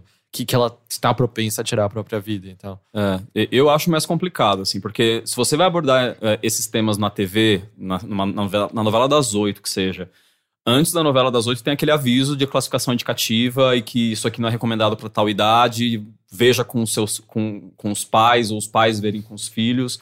No Netflix você não tem esse tipo de, de, de, de aviso tão claro. Tem ali um aviso junto com a sinopse, mas é um negócio extremamente escondido, Eu extremamente nunca nem vi pequenininho. o negócio da faixa etária no É, Netflix. é muito pequenininho, assim, assim, você não para pra prestar atenção. E não sei, a gente tem, a gente infelizmente tem esse problema de que pai não assiste, deveria assistir mais TV junto com os filhos. O- você sabe se a série teve uma consultoria de, de psicólogos, psiquiatras e tal? O, o que eu li da série foi que sim, porque ela é inspirada num livro, né, que foi lançado, que já tinha feito muito sucesso no começo dos anos 2000. E aí quando eles foram fazer a série, eles foram pegar toda uma consultoria de psicólogos, psiquiatras, galera que trabalha com ONG de combate ao suicídio, combate ao bullying. Tanto que junto com os três episódios, a Netflix lançou um, do- doc junto, que é pra você assistir teoricamente depois, que eles vão pegando todos esses temas muito complicados e vão debatendo com especialistas. Saquei. Então, tipo, ah, a menina tem um ela tá sofrendo bullying. Aí tá todo mundo discutindo sobre bullying. Ah, a menina tá sofrendo abuso sexual. Aí tá todo mundo discutindo meio que um jeito de você não deixar só a mensagem do a, a mensagem do, do seriado. E parece que são pessoas que realmente estavam envolvidas no processo de produção. E aí eles vão explicar todas as escolhas gráficas de por que realmente mostrar a menina cortando o pulso com a gilete. Ou seja, também pode ser divergência de escolas de psicologia também, sobre Pode como ser. ele aborda ou não aborda. pode Porque, ser, eu tipo, acredito que sim. Houve pessoas que sabiam do assunto envolvidas É. na série. É, é, é, sempre teve pra mim um negócio muito pesado, porque a, a gente, como jornalista, sempre. Uma coisa que eu sempre ouvi em todos os lugares que eu trabalhei, quando, quando a gente traba, eu trabalhava com jornal, ou com telejornal, com qualquer coisa, é de que suicídio não se noticia. Uhum. E mesmo quando você pega, às vezes, casos célebres de suicídio em, site e tal, é sempre aquela coisa: ah, a pessoa caiu da varanda. Tipo, nunca ninguém deixa muito claro, porque existe esse pensamento de que se você falar, você vai justamente Tirando incentivar. Quando é impossível, sei lá, no caso do Robin Williams, todo mundo tava sabendo o que É. aconteceu. Mas eu também ouvia sempre que era também por questão de respeito às famílias, porque a sociedade como um todo vê o suicídio de uma maneira específica e em respeito à família não comentaria do assunto e tal. Sim, Era sim. o que eu ouvia também. Então, É, eu eu lembro que a gente, eu tive uma, a gente, uma- na TV que eu trabalhava, a gente criou a TV assim desde o começo de discutir todo o manual de redação. E chegou, uma- a gente ficou uns três ou quatro dias discutindo suicídio, se a gente ia dar, se a gente não ia dar, como a gente daria. E aí chegou num momento em que era uma coisa assim, tipo, não, não vamos dar suicídio, vamos dar suicídio só numa, numa pegada de serviço, do tipo, ah, a pessoa pulou do viaduto, vamos dar como uma informação de trânsito de que é para as pessoas desviarem porque o local tá enfim, imobilizado, tá parado e tal. mas sem nem falar o motivo pelo qual tá parado. É, só que de alguma forma você não entra em muito detalhe. Só que, um, as pessoas de alguma forma elas sabem o que que aconteceu, ainda mais numa cidade menor. E dois, você continua também tratando isso como um problema, né? Tipo, o, suic- o suicídio ele é tão problema que ele atrapalha até o É, trânsito das morreu, pessoas. Morreu na contramão atrapalhando o tráfego, É. né? Eu, eu me lembro de uma vez. Algum imbecil, tipo, da Atena, falando justamente isso, que algum cara tinha subido numa igreja para tava ameaçando cometer suicídio, e o foco da reclamação era o trânsito atrapalhando o lugar. É, meu, uma pessoa chegou no limite dela, assim, de tal maneira que ela tá considerando tirar a própria vida, e o foco do negócio é como ela tá atrapalhando o trânsito, assim, tem algo muito doentio por trás, por trás de, de todos, sabe? Como, imagina como aquela pessoa que já tá naquele ponto dela considerar se matar, se sentiria se ela ouvisse que é essa maneira. Ela é um empecilho só, Exato. mais nada pro, pro Ah, fluxo o da ápice cidade. disso foi o trem que passou por cima da- do cara que tava, tava no trilho, porque ninguém tava disponível pra tirar o corpo do trilho. Daí deram a confirmação: ah, não, Eu pode sei, passar por não cima. sei. No ano não sei. passado, retrasado, foi bizarro. E isso chamou muita atenção na, na, na mídia mesmo. Acho que tinha imagens disso, sabe? Tipo, mas é super é, Rede Record, né? Tipo, Ah, notícia, sim. notícia pra Rede Record. isso. que você torce e sangra. Mas eu, eu, eu, eu, eu- eu penso assim também, imagino esse cara que tá numa situação que não, não consegue enxergar mais saída, ele acha que a única saída é ele subir num pontilhão e pular, e aí, sei lá, de alguma forma ele vai conseguir ser salvo, ele vai ser internado e tal, e aí um, ainda nessa bagunça mental, ele pega, ouve sem querer um negócio desse, de Hum. que tipo, ah, porque ele tá atrapalhando o trânsito. Tipo, meu, o cara, é, ele já tem essa- esse sentimento de inadequação. Tipo, ele é tão inadequado que até o trânsito é mais, É valioso do que importante. ele. É Então- insano, é insano. É muito insano. Então, acho que eu- o que eu vi foi. é, acho que gera muita coisa pra se discutir. Eu ainda mesmo não consigo discutir mesmo, não. Acho que é, é- é um seriado que dá. é- acho que todo mundo precisaria ver, só que a gente tem que ver com um pouco de, de preparação cautela, e de- você tem que estar num dia bom, viu? Porque conforme a coisa vai. O seriado vai avançando, você não consegue. É, é meio até sádico, assim, de você não conseguir deixar de ver, só que você fica mal assistindo, porque é muito pesado. É por isso que eu não quis ver. Eu sabia que eu ia me sentir extremamente mal e eu falei, eu acho que eu tô me sentindo bem o suficiente pra não querer ficar mal, sabe? É. meio que estou querendo manter o meu good vibes do momento. É, não, não é, apesar de toda a embalagem adolescente, não é uma série adolescente. Assim, ela engana. Ela engana bastante. E aí, tirando 13 Reasons. Eu só tô vendo coisa trágica, eu tô, eu tô percebendo aqui. Porque eu vi 13 Reasons Why e agora esse feriado eu passei fazendo maratona de Big Little Lies, foi uma série da HBO que estreou esse ano, que eu não, tinha visto conheço. nada. É com a Reese Witherspoon, com a Nicole Kidman, tem a Laura Dern, tem o aquele Alexander Skarsgård, que era o, o vampiro lá do True Blood, o loiro. Eu não sei. É, que foi o Tarzan, agora no último, no, último filme Ah, do. Tarzan. É, Nossa, teve um filme do É Tarzan. sim, aparentemente foi um desastre. foi um desastre. E a série, o, ela, é uma, ela é também inspirada num livro. Ela é. Foi, ela, a Reese Witherspoon e a Nicole Kidman compraram, bancaram pra poder fazer a série. E elas chamaram pra dirigir um cineasta que eu adoro, que é o Jean-Marc Vallée, que foi quem fez o Clube de Compras Dallas e Ah, o é bom. Livre. Que tam- é um, Esse livro eu não sei qual é. um, um livro que é o Reese Witherspoon Com a, também. a Wild. Ah, É você que, é o Wild. que ela faz, tipo, a peregrinação pela Sim, costa dos e é muito bom esse que ela sai da Califórnia e vai até a fronteira com o Canadá. E é maravilhoso, assim. Acho que o livro é um dos melhores filmes que eu já vi. Eu falei assim, não, preciso ver, porque o cara, ele tava como produtor executivo e ele dirigiu sete episódios. Não é aquela coisa de que o cara começou, É fez o primeiro e depois jogou pra galera. Não, ele, ele acompanhou do começo ao fim, ele criou uma série que é em sete episódios, mas ele coordenou como se fosse uma minissérie, então... Não é tão comum isso em série, né? Não, normalmente o, o criador às vezes é, o faz o showrunner piloto. tá ali É. olhando e tal. Na melhor das hipóteses, ele vai fazer o piloto e o segundo, que é pra poder dar um norte, e depois ele joga na mão da galera e vai cuidar do próximo, né? Tipo o que o Ryan, Phil- o Ryan Murphy, Murphy. faz com todas as séries dele. E ele não, ele falou assim: eu vou entrar, eu acredito na história, eu vou ser- além de ser produtor executivo, eu vou dirigir os sete episódios. Então, os sete episódios têm uma cara mega cinematográfica, a fotografia é maravilhosa, o jeito como ele construiu tudo é maravilhoso. É como se fosse uma minissérie, assim, são sete episódios de 50 minutos, então dá quase um filme de sete horas de duração, assim, se fosse. E é sobre. E, e, de novo cai um monte de assunto pesado, porque é- são três. É, basicamente centrado em três ou quatro mulheres de um subúrbio, daqueles ricaço da, dos Estados Unidos, e que elas começam a envolver entre si, só que é aquela coisa, todo mundo acha que é porque elas são ricas e são lindas e são não sei o quê. A vida delas é maravilhosa, só que nunca ninguém sabe o que está acontecendo dentro de quatro paredes. Então, tem- trata de um monte de insegurança da mulher, insegurança da mulher que sai para trabalhar e acha que por causa disso ela é menos mãe do que as outras, as outras mães. Tem violência doméstica, tem um assassinato que começa logo no primeiro episódio, você sabe que alguém morreu e você vai acompanhando a investigação sem saber se foi um homem, se foi uma mulher e vai acompanhando tudo. É Isso Tem meio um que norteia a, a É. trama, esse Tem assassinato. um quê daquele Desperate Housewives nisso? Porque eu Tem. nunca assisti Desperate Housewives. Eu lembro das propagandas terem algo similar com isso. Assim. Sim, é, tem, eu, pra todo mundo que eu já falei, todo mundo fala, Ah, ah, fala. meio Desperate Housewives. Só que o Desperate, ele era muito pegada pra pegada da comédia. Apesar de tocar ainda assim em alguns assuntos mais tensos, ele ainda conseguia levar de um jeito mais leve. O Big Little Lies, ele já é um dramão, assim, ele se assume mesmo como um drama. Saquei. Acho que seria mais um drama de mistério, porque tem essa- esse lance do crime que você sabe, já na primeira cena do seriado, você sabe que alguém morreu. E você vai acompanhando as, todo- todas as testemunhas que estavam nessa festa onde a- essa pessoa morreu. Todo mundo falando, tipo, nossa, porque aquilo lá era um barril de pólvora. Ah, porque a gente sabia que alguém ia morrer. E o tempo inteiro, isso vai os sete episódios dando esses depoimentos e você não faz ideia de quem é que morreu. Saquei. E, e a coisa vai só piorando, você sabe que vai dar merda, uma hora vai dar merda, vai dar merda, vai dar merda, até que chega no sétimo episódio e a E dá coisa merda. dá merda, só que é maravilhoso, assim, o jeito como ele fecha a história inteira. E é, é só uma temporada, acabou, não vai ter. Ele falou que ele, a- a- a- depois que a HBO investiu, ela falou assim: não, vai ser só uma temporada, não vou fazer. é, vai- ela- acho que ela investiu mesmo querendo que fosse uma temporada É só. só o elenco? Deve ter sido É. caríssimo. É, Não. mas meu ponto é, a história foi contada ali. É, tipo, não é, tem- é que nem o 13 Reasons Why, a história termina ali. Aí depois fez um sucesso que acho que nem a HBO esperava, aí a, a Reese Witherspoon e a Nicole Kidman falaram, ó, a gente já tá conversando com a autora do livro pra ver se ela cria uma, uma trama original pra gente levar pra segunda temporada.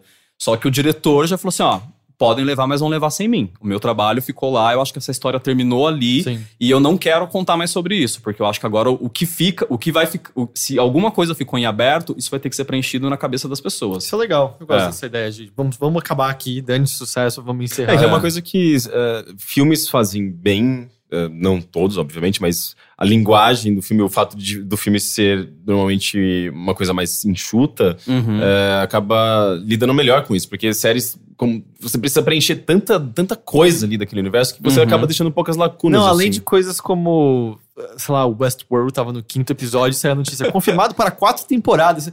E eu nem entendi a é, primeira é, ainda. Nem acabou a primeira ainda. Vamos lá, tipo, vocês têm história pra tudo isso? É. Então, Pois é. tem várias séries que contam justamente isso, né? Você percebe que tá num ritmo legal, aí faz sucesso, várias temporadas, se você sabe exatamente quando começa a diluir, Sim. ficar estranho e... Não, não Grey's. Anatomy que tá aí há Não 10 acabou até hoje? Não, Grey's Anatomy tá indo pra décima terceira, Caramba, sei sério? lá. É. Depois e de nunca, e nunca Simpsons- foi bom, né? Além de tudo. É, não, e Grey's Anatomy, o começo dela já é justamente isso, né? Porque a, a primeira temporada ia ter 12, 13 episódios.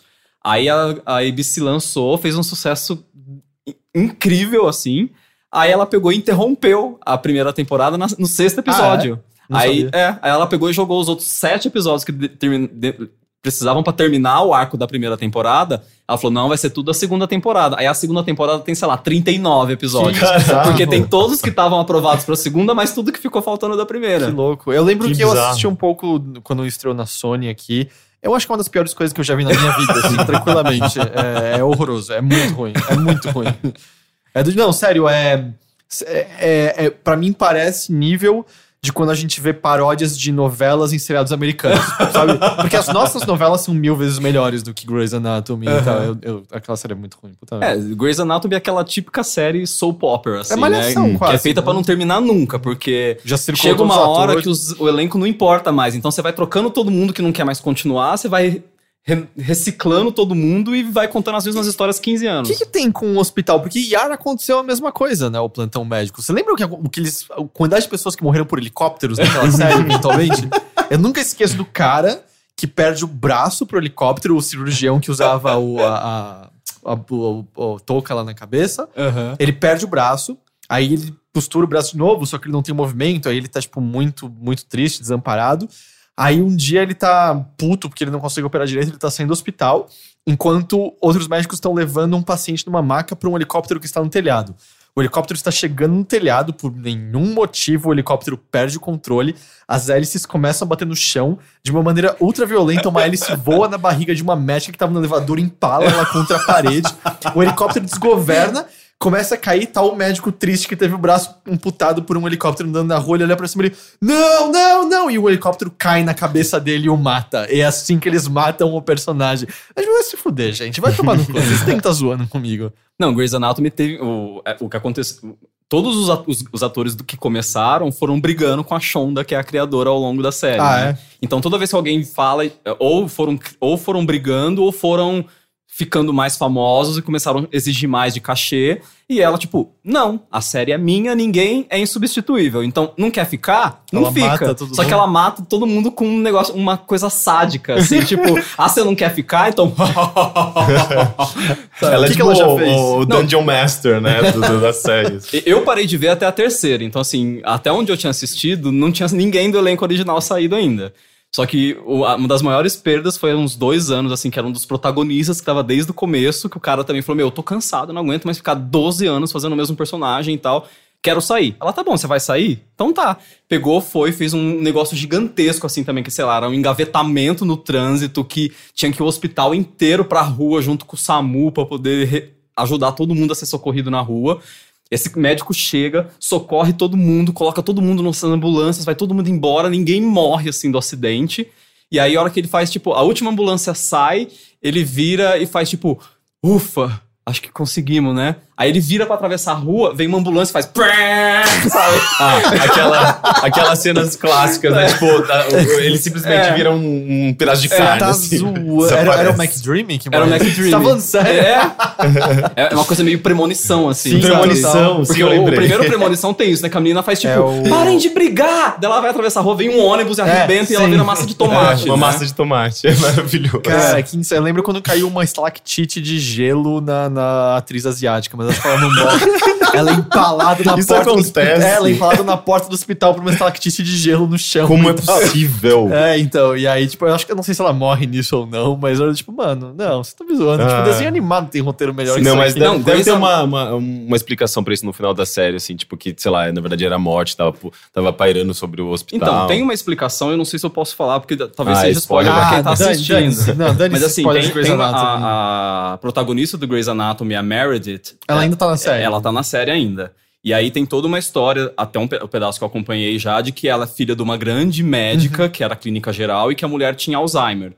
E aí, a acho que a mãe dela morre em um determinado momento, e Alzheimer é hereditário. Então ela parece que tem alguns momentos em que ela já começa a dar sinais de que ela vai começar a desenvolver Alzheimer.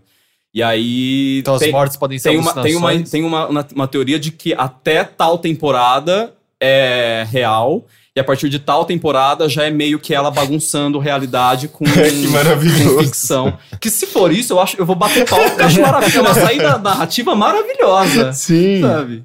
Nossa, Você é, pode fazer qualquer coisa, né? A série pode ficar cada vez Não, mais então, a louca. última temporada tem que ser ela voando de carro pela cidade, É. não sei, curando as pessoas com a mente dela, Sim. coisa É, assim. não, a última temporada tem que, sei lá, ser dirigida pelo David Lynch, tem que ser umas, umas coisas assim, né? Caralho, sim, seria muito bom. Melhor ideia. Não, mas Grey's Anatomy tem umas histórias muito maravilhosas ao longo, assim, um- umas viradas narrativas que são muito bizarras, né? Porque na época que o Grey's Anatomy estava muito explodida, o, o, o, o episódio mais visto sempre é o episódio que ia ao ar depois do Super Bowl. Que então era um episódio maior de uma hora e meia, que eles tinham que fazer um episódio bombástico, porque você tinha que aproveitar toda aquela audiência que veio do Super Bowl. E era sempre o episódio da temporada em que acontecia um grande desastre. Entendi. Então tinha um trem que batia no outro, tinha um cara que tinha uma bomba dentro do corpo. então, e, e aí tem. E esse pra mim é um dos melhores, assim, que o cara. Não sei o que acontece com o cara, o cara chega com uma bomba dentro do, do da barriga. E aí eles vão, não eles não sabem se podem tirar a bomba, porque pode ser que na hora que eles mexam na bomba, a bomba Vira exploda o hospital né? inteiro. E aí, a hora que eles vão naquele negócio de que, tipo, e aí, vamos tirar a bomba, não vai, não sei o que, não sei o que, não sei o que. Tipo, eles tiram todo mundo do hospital, fica só aquela salinha que tá cuidando do doente. A hora que eles vão tirar a bomba, a Meredith enfia. a- Pra, eles tiram um negócio que tá prendendo a bomba na barriga. No que eles tiram, ela imediatamente enfia a mão no lugar do ferro que tava prendendo a bomba dentro da barriga. Então, tipo, ela não consegue se ela não consegue sair, ela tem que ficar ali até resolver, porque ela tá com a mão dentro da barriga segurando a bomba. E ela não morre, né? Ela não. Ela se falou que Então, ela tava viva eu- até hoje. Então... É, ela não morre, mas eu sei que a bomba explode no Ah, final da história. Deve ser, acho que o primeiro, se eu não me engano, eles conseguem tirar a bomba, aí fazem tipo. Ah, deve ser alguém que dá "Ufa, três passos com a conseguiu!" bomba. Aí a hora que a bomba chega no corredor, faz tipo. É, essa cara é a, é a, a, a safe tipo, de mentiras, é, É. a coisa mais óbvia. Ah, então você anda assistindo Grey's Anatomy, né? Não. Grey's Anatomy é bom pra você ver- ler, assim. Quem quer ser roteirista é muito bom pra você, tipo, vamos ver o tan- até onde a imaginação pode ir. É, você não precisa assistir. Você vai lá no, no resumo, lê todas as maluquices e eu acho que é suficiente. É. Eu Mas- procuro no YouTube as, as cenas das mortes. Nossa, deve ter isso. É, então do. Yar, eu, do Yar eu vejo assim de vez em quando. Ah, tá, é? Tipo, helicopter falling Yar. E aí, tipo, isso. É, deve ter uma, um best, best melhores mortes de Grey's Anatomy. Certamente. sabe? Com certeza. Mas é, veja, veja Big Little Lies, não veja Sim. Grey's Anatomy.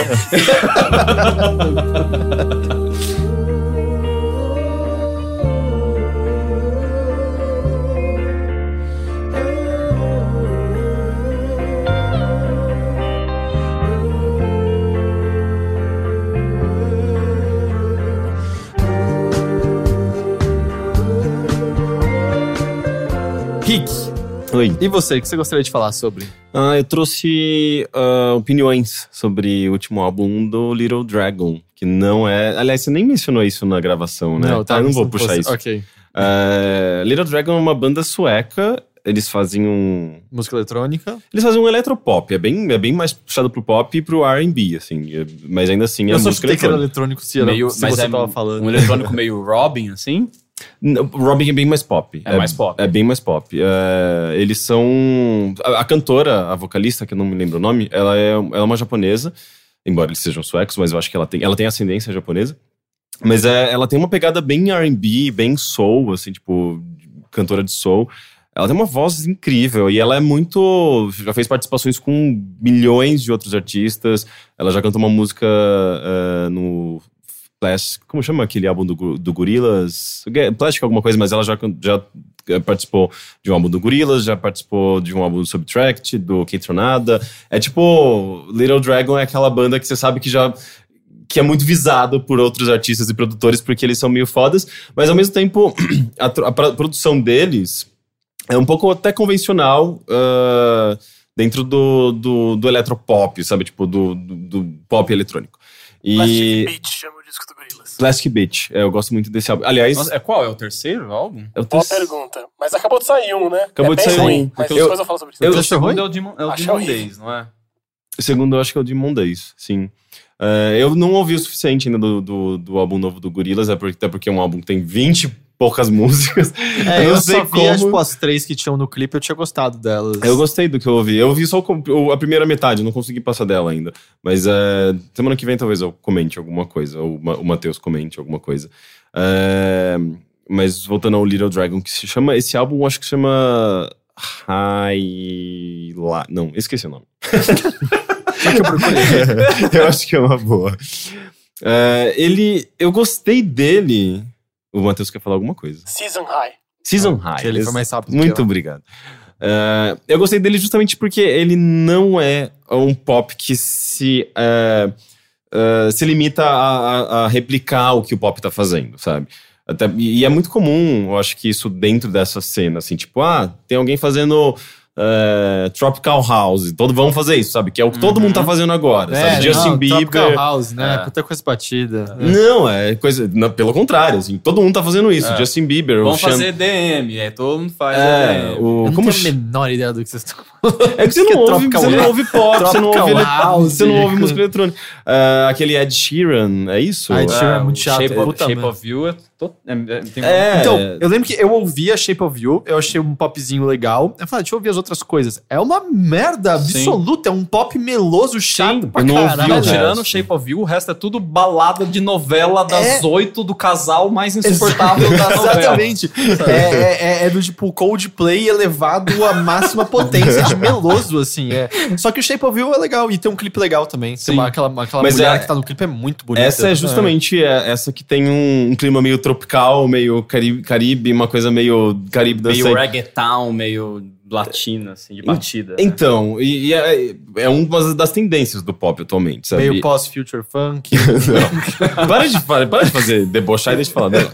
E, e eles é, é, ignoram completamente essas tendências e fazem um som um pouco estranho, um pouco ah, dreamy, sabe? Uma coisa mais introspectiva, mas ainda assim não necessariamente só lento, assim, tem umas músicas mais dançantes, mais animadinhas e gostosas.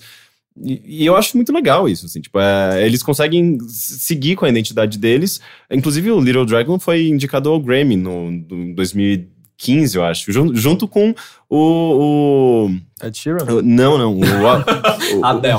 Uh, não, não, junto, junto com o FX Twin, até provavelmente deve- devia estar lá, mas em pop, eles estavam Ah, como tá. eletrônico. Uh, e eu não lembro quem ganhou. Mas, é o tipo de coisa que você ouve sentado, curtindo, ou é o tipo de música que você põe mais de fundo numa festa? Entende o que eu quero dizer? Ou se eu pra trabalhar, Ele pra foi, ele- dar um... eu acho que ele serve para as duas coisas. Ele serve para festa porque ele vai dar um clima cool para sua festa. É, ele pode estar, ele acho que Little Dragon pode funcionar, sei lá, bem num- numa loja de roupa, porque é cool, é meio futurista, é meio gostoso, é moderno, mas também é, é legal para um, sabe, para você relaxar, porque é um som agradável. é, eu acho que ele tem um- essa coisa de multifunções. Ele pode ser dançante, ele pode ser uma coisa mais, mais suave. Até porque eu acho que eles passeiam entre isso, entre o dançante e o suave. Tem, uma, tem algumas músicas que são bem mais lentas e bem mais. Aquela coisa meio sexy. sabe? tipo, ela, ela tem um. A vocalista, ela, ela tem um quê de, de Xadê, de.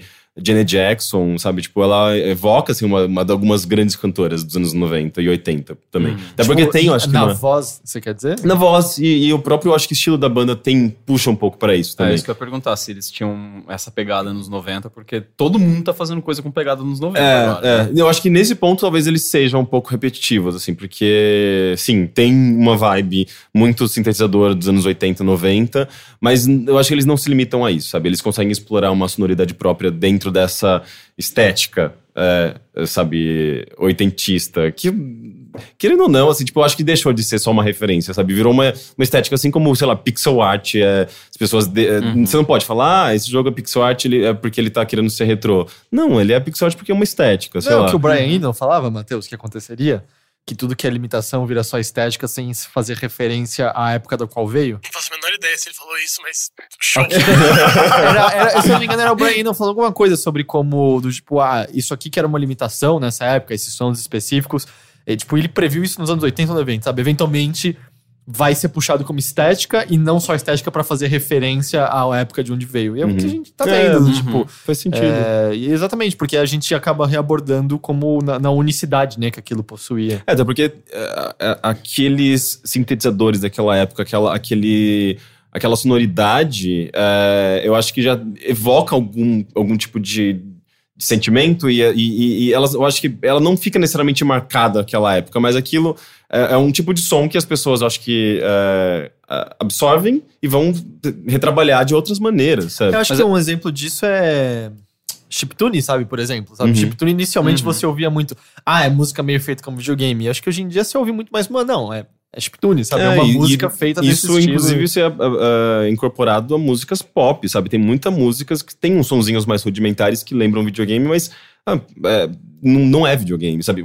Esse, esse, esse álbum mesmo do Little Dragon tem uma música que se ouve e fala, nossa, tipo, é muito videogame, muito chiptune, mas não dá pra se chamar disso, sabe? É música.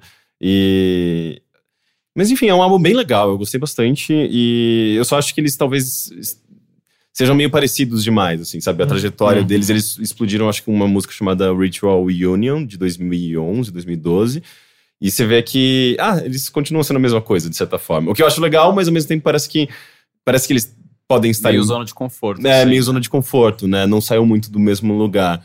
É, é qual álbum da carreira deles, você sabe? Eu acho que é o quinto. Quinto? Sim, mas a banda existe também desde 2007, assim, é, então é, tem um espaço grande, assim, entre um, um álbum e outro até. Tá na hora de reinventar, né? É, mas Aliás, eu gosto a de como está. reinventar, foi anunciado oficialmente hoje, né? O, o OK, Not OK, né? O, o álbum de 25, 25, 20 anos do, Do OK, OK Computer. Computer? 20 anos do OK Ah, é? Computer. Ah, é? Mas como que vai ser isso? Cara, ah, vai ter só a edição digital também, mas a edição Uhum. física é coisa bem pra colecionador. Vem tipo um cade- caderno com anotações do, do Tom York Ah, da legal. época da gravação. Vem tipo uma mixtape com umas coisas que eles estavam gravando no estúdio na época, mas vão ter várias músicas nunca lançadas juntas. Uma mixtape em, em, em Pelo que, fita é fita mesmo? cassete. Pelo Ah. que eu lembro de ler, é uma fita cassete Que mesmo. legal. E a versão Várias física não, vai acho que ser. são duas músicas, né? Uma coisa assim. Ah, é? Eu achei É que era uma 5. eu achei. Eu tinha, achei que era uma. 5. Mas é pouco ainda. É, mas É. É também. 20 anos. Eu ia falar, mas você quer realmente. Tá ligado? Na minha cabeça eu não quero nenhuma música adicional. O álbum já tá bom do jeito que é. crer. É, esse É, álbum é e a versão física ela vai ser CD, vai ser vinil. Eu acho que então, se eu entendi, ela vem um CD, vem um vinil, vem esse Ah. caderno. Quer dizer, deve ter vários níveis de edição física. Eu lembro Aham. de ler sobre essa edição de colecionador mais fudidona e tal. Mas é, é engraçado, eu, eu vi umas pessoas falando sobre, assim, porque virou muito cool falar mal de Radiohead, né? Tipo, falar que Radiohead é chato e tal. E eu, sei lá, eu, eu não gosto mais deles como eu gostava no passado, mas ainda acho que o OK Computer é um puta de um álbum foda, não só por ser icônico. Tipo, é um álbum foda, foda mesmo, assim. Acho Uhum. muito é, eu, eu acho que Eu é um dos melhores que- álbuns da história. É, eu ainda coloco como, tipo, top 5 meus álbuns favoritos da vida, tranquilamente, assim. Então. Sim. Tava, tava É. falando só por conta de reinvenção. É, por um lado, eu achei legal a comemoração de 20 anos, por outro lado, pra mim sempre parece uma coisa meio triste de viver do passado, só, sabe? Sim. Isso, tipo.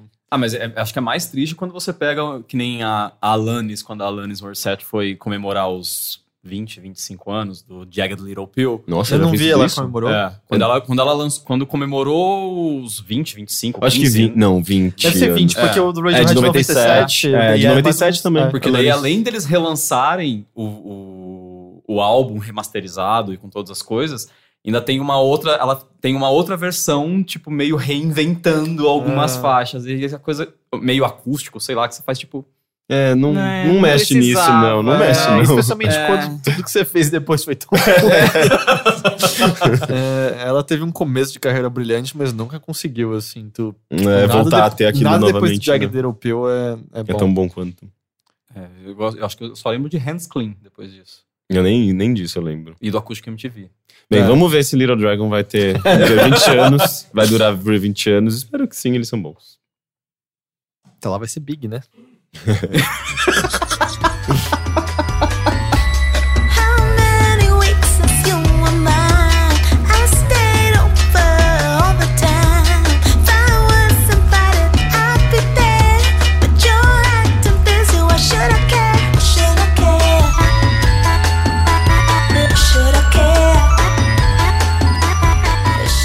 Quanto a mim, eu, eu assisti dois episódios de Dear White People, que entrou no Netflix. Em português ficou Cara Gente Branca, Cara, gente né? branca. é. Eu nunca vi o filme que deu origem à série, é de 2014, é isso? Não é tão Parece antigo, né?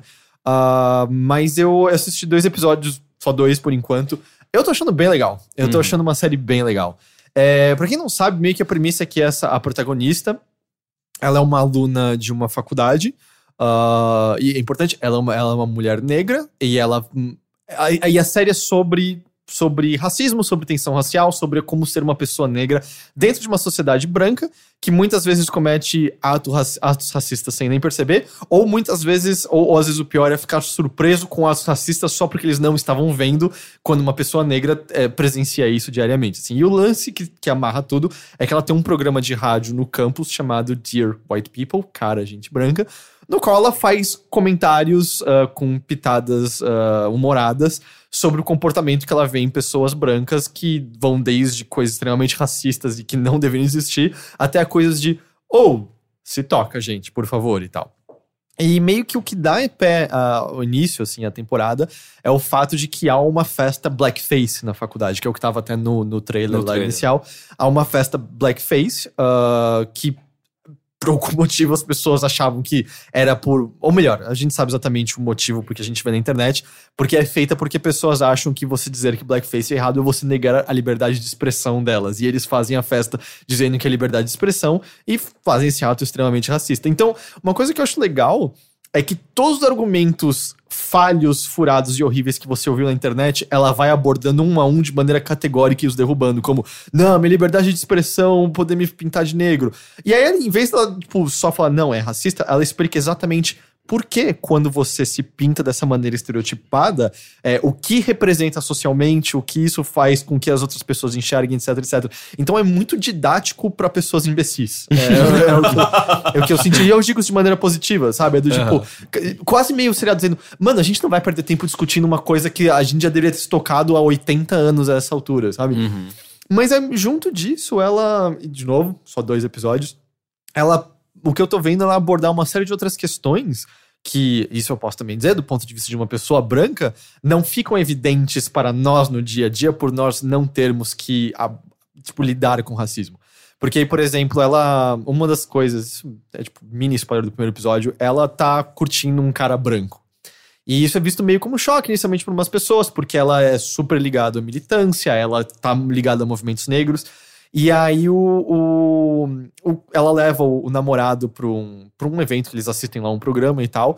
E ele tá tentando puxar papo com umas pessoas. E aí ele tenta conversar com um cara falando assim: Nossa, eu não consigo acreditar, né, que uma coisa como uma festa blackface pode acontecer em 2017. E você entende a intenção, mas a resposta dos caras é, a gente consegue, sabe? Tipo, pra nós não é surpreendente. Tipo, pra nós é só uma consequência do que a gente vê todo dia. E eles mostram justamente esse choque, tipo, o cara branco falando assim, ah, eu não consigo acreditar. É, é fácil pra você dizer que você não consegue acreditar, sabe? Pra Uhum. nós é meio, infelizmente, não é surpresa e tal. Então ela, eu sinto que ela também dialoga com esses aspectos que eu acho, que eu acho muito bom, assim, muito legal. E o que ela não para de fazer enquanto ela tá abordando essas questões super sérias é que eu acho que é uma série bem engraçada, assim. Eu não Aham. acho que você dá risada o tempo todo, mas tem uns três ou quatro momentos em cada episódio que eu gargalhei alto, sabe, até agora. Então, tipo, a maneira como a melhor amiga dela, quando descobre sobre o namorado dela e percebe que ela tá curtindo o cara e ela tá entrando naquela realização de tá, ela tá namorando um cara branco, ela vira assim. Mas ele parece o cara branco que já vem nos portas-retratos, tá ligado? Coisas assim, tipo, é muito engraçado, é muito engraçado. E, aí, e legal é que assim, ela, a série tenta. Ela mostra realmente todos os ângulos possíveis. Quando ela tá mostrando movimentos negros, ela mostra como existem diferentes movimentos negros dentro da universidade, cada um vendo um ponto de vista diferente, lutando de maneiras diferentes, ou às vezes não lutando e simplesmente se conformando. Ela. Ela mostra, por exemplo, ponto de vista, tem um cara que é o filho do reitor da faculdade. O reitor é negro, o cara também é negro. E cada vez que ele ouve o programa de White People, ele fica assim: ah, esse race bait que ela faz o tempo todo. Ele não tá interessado na maneira como ela aborda o programa de rádio dela.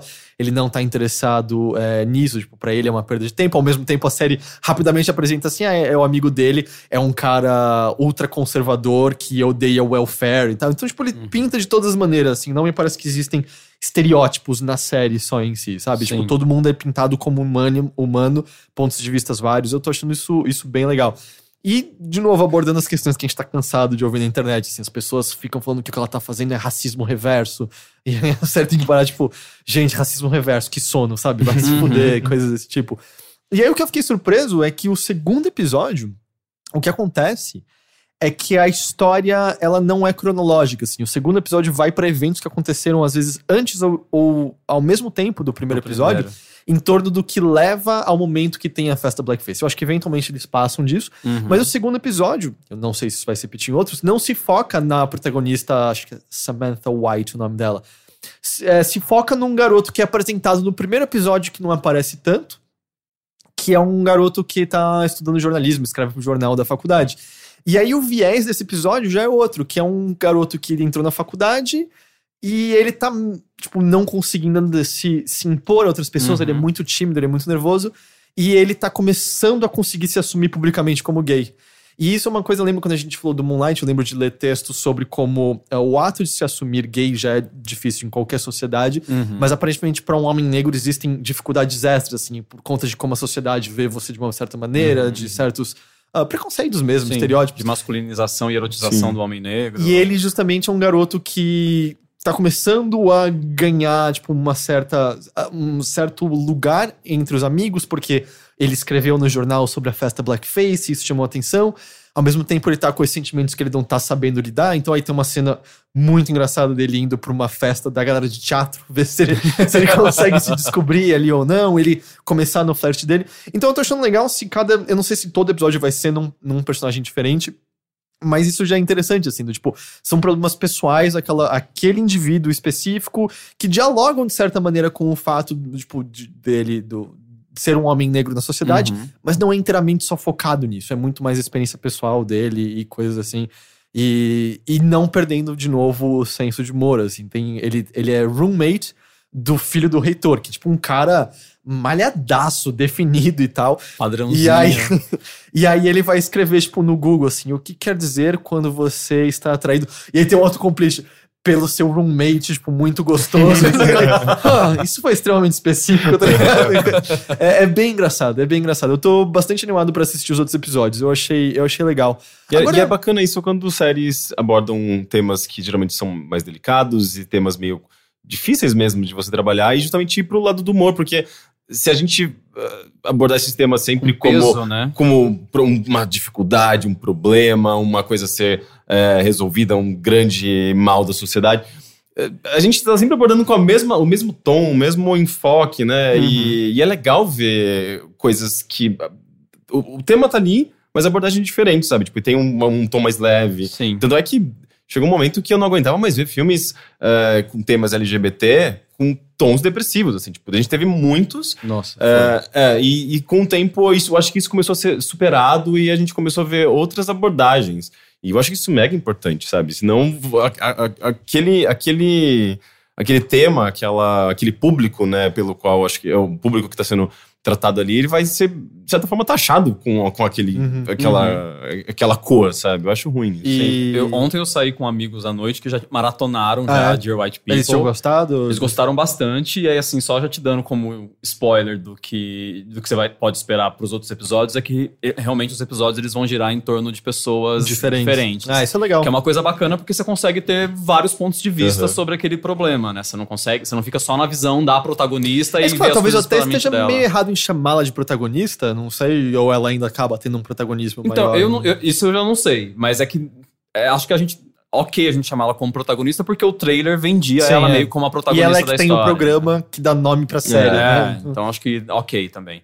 Eu comecei a ver o primeiro ontem, só que eu tava depois de- dessa maratona de Big Little Lies com violência doméstica e todas as coisas, eu peguei pra ver mais um assunto pesado Uhum. e eu não consegui terminar o primeiro episódio, mas não por uma questão de tema ou de nada, mas porque o seriado, acho que ele é muito verborrágico, né? Muito diálogo, diálogo, diálogo, Sim. diálogo. Tem coisa escrita na tela, tem gente falando muito rápida. Então, no É, primeiro ele faz uns enquadramentos mostrando quem é, são cada o, pessoa. O SMS que tá chegando, o comentário do Facebook. E aí eu falei, assim, eu falei assim: não, pera, minha cabeça não tá dando Não tá conta. no então momento. é melhor eu parar, esquen- ah, relaxar a cabeça e depois eu volto. pra Não, até porque você tinha acabado de terminar uma série, é bom, acho que dá um, intervalo, né? Pra você refletir, pra você E- cons- consumar aquilo. Eu né? não sei se são atores que nunca fizeram antes, eu sei que eu não conhecia, mas tanto esse garoto do segundo episódio quanto o protagonista, eu tô gostando bastante dos dois, assim. Tô achando eles muito bons. Aí os outros não deu ainda pra, pra ver direito e tal. Agora, eu queria mandar uma coisa pra vocês. Vocês estão sentindo também meio que um silêncio sepulcral em volta dela? Do tipo, comparar com 13 Reasons Why, que, mano, você não aguentava mais. Eu não É. vi ninguém falando Quando, quando eu estreou eu vi essa essa, série hoje. no Brasil? Sexta-feira, entrou no Netflix inteiro. Entendi, porque É, eu no- vi- no- lá fora estreou em janeiro, não foi? Não. Não, normalmente é Não, simultâneo, é, né? ela entrou junto no catálogo, acho que sexta-feira. O que eu tava vendo hoje, umas discussões, justamente as pessoas falando isso. Tipo, nossa, ninguém tá falando, É, né? então. Porque ainda mais que teve um feriado prolongado, a hora que todo mundo pega pra maratonar, larará. É, eu admito perto- que eu não perto de- sabia que tinha saído até ligar na Netflix e tá em É, destaque ali. Eu também. Eu- e aí, perto saiu- de 13 Reasons Why, que assim, todo mundo foi bombardeado por Uhum. todos os Não lados parava, com 13 assim. Reasons Why. O que eu ouvi falar, acho que assim, tem uma, uma série de coisinhas que acho que vão se somando. Eu sei que teve um Teve, boicote teve nos aquele Estados boicote Unidos. grande, então por causa já desse boicote, acho que ela, a Netflix decidiu diminuir um pouco. Acho que também veio na rabeira do 13 Reasons Why, que ela já sabia que talvez fosse ter um apelo, en- entre aspas, maior. Então ela deve ter dado muito, muita verba de publicidade pra 13 Reasons Why, então ela tá tentando dar uma equilibrada. Junta mais um negócio de que agora, em maio especificamente, tipo, todas as séries da Netflix grandes voltam, né? Então vai ter Orange the New Black, vai ter Sense8. House of Cards, vai ter Sense8, tipo, tudo volta, então Dá uma cara, a gente apagada. branca vai dar uma ofuscada ali. E uma coisa que a gente estava discutindo ontem, é que parece que a Netflix também criou, uma, uma- pelo menos nesse primeiro momento, uma, uma estratégia de distribuição para a série que é diferente. É uma, a primeira vez que ela está tentando fazer isso dentro da plataforma. De que ela não tá mostrando a série para todo mundo como ela mostra um House of Cards ou um 13 Reasons Why. Baseado naquelas informações que ela tem sobre os nossos gos- gostos pessoais e tal, ela tá escondendo nesse primeiro momento a série justamente de pessoas racistas, de pessoas preconceituosas, Just- acho, acho que para diminuir um pouco esse impacto negativo, que talvez vai criar uma nuvem que vai tampar um pouco a série. Mas é meio bizarro, É né? que Porque é- de certa é, forma. é, é que também porque, no final né, das contas é, é feio, né? quantas Falar que ah, eu tô séries- escondendo uma série. Quantas séries tem protagonismo negro, sabe? Tipo, já é um número tão reduzido, e aí quando rola isso é, É. apagado desse jeito, Não, parece é, meio... e, e justamente o público que mais poderia é, aprender alguma coisa com essa série não tá sendo necessariamente. É. é, ela não tá tendo visibilidade. Não, Sim. Então é, É, eu, eu acho que ela deve. ah, pens- tentando pensar como ela, não necessariamente se eu concordo com a Netflix, mas acho que o. Talvez o pensamento dela seja, como teve esse movimento muito grande já na época do trailer, de gente ligando, cancelando a assinatura e pregando o boicote à Netflix, acho que ela tá tentando deixar a série entrar, mas criar um caminho positivo para depois ela liberar para todo mundo. mas ego de gente branca é, É. muito fraco. Então, mas é por isso. Não, mas é o comentário que você leu da Laerte pra gente, É, né, sim. antes da gente começar a gravação também, sabe? Que vai estrear o documentário da Laerte e gente indo lá falar que acha que isso é um absurdo, que a sociedade tá indo pro caminho errado. Hum, Homem é homem, mulher é, É. mulher. A, a gente tá, principalmente nos Estados Unidos, a gente sabe que a coisa tá muito polarizada, Sim. né? Pra, na, na questão racial, ainda mais do que já esteve em todos os momentos. assim. Nossa, mas é, é, tipo, eu, eu não consigo entender como alguém pode ter ficado ofendido com essa série, ainda mais com o tom que ela tem, sabe? É- É porque existe racismo. Existem pessoas que não conseguem conceber a ideia de que todo mundo é, é- é igual, de que. Enfim, é, é- é- é a única justificativa de que as pessoas É. se sentiram É, é, é, porque eu ofendidas. acho que incomoda. É justamente a, série, pelo menos o trailer e o, que eu- o começo que eu peguei, a, a série justamente pega nesses pequenos comportamentos que a gente sempre acha que são ok, né?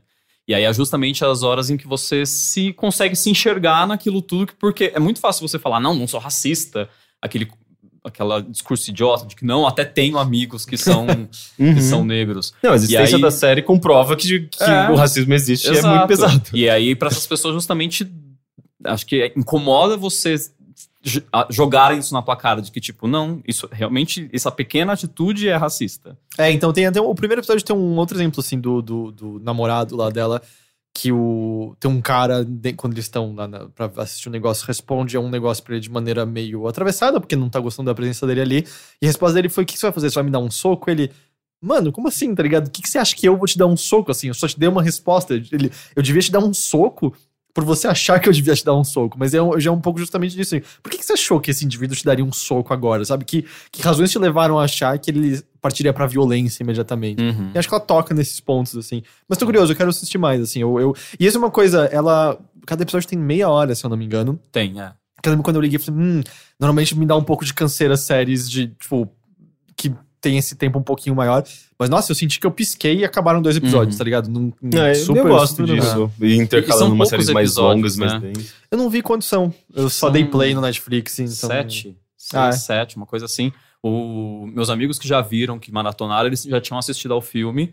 E eh, o que eles comentaram é que tem algumas pequenas alterações, assim, como o filme, eh, em relação ao filme. Só que, se você juntar todos os episódios, é basicamente um filme de Ah. duas horas e meia, três horas de duração. Sabe? É- é- ele conta uma história muito similar, mas com, obviamente, algumas diferenças em relação ao material original. Saquei. E é isso. Vamos pros e-mails, então? Vamos.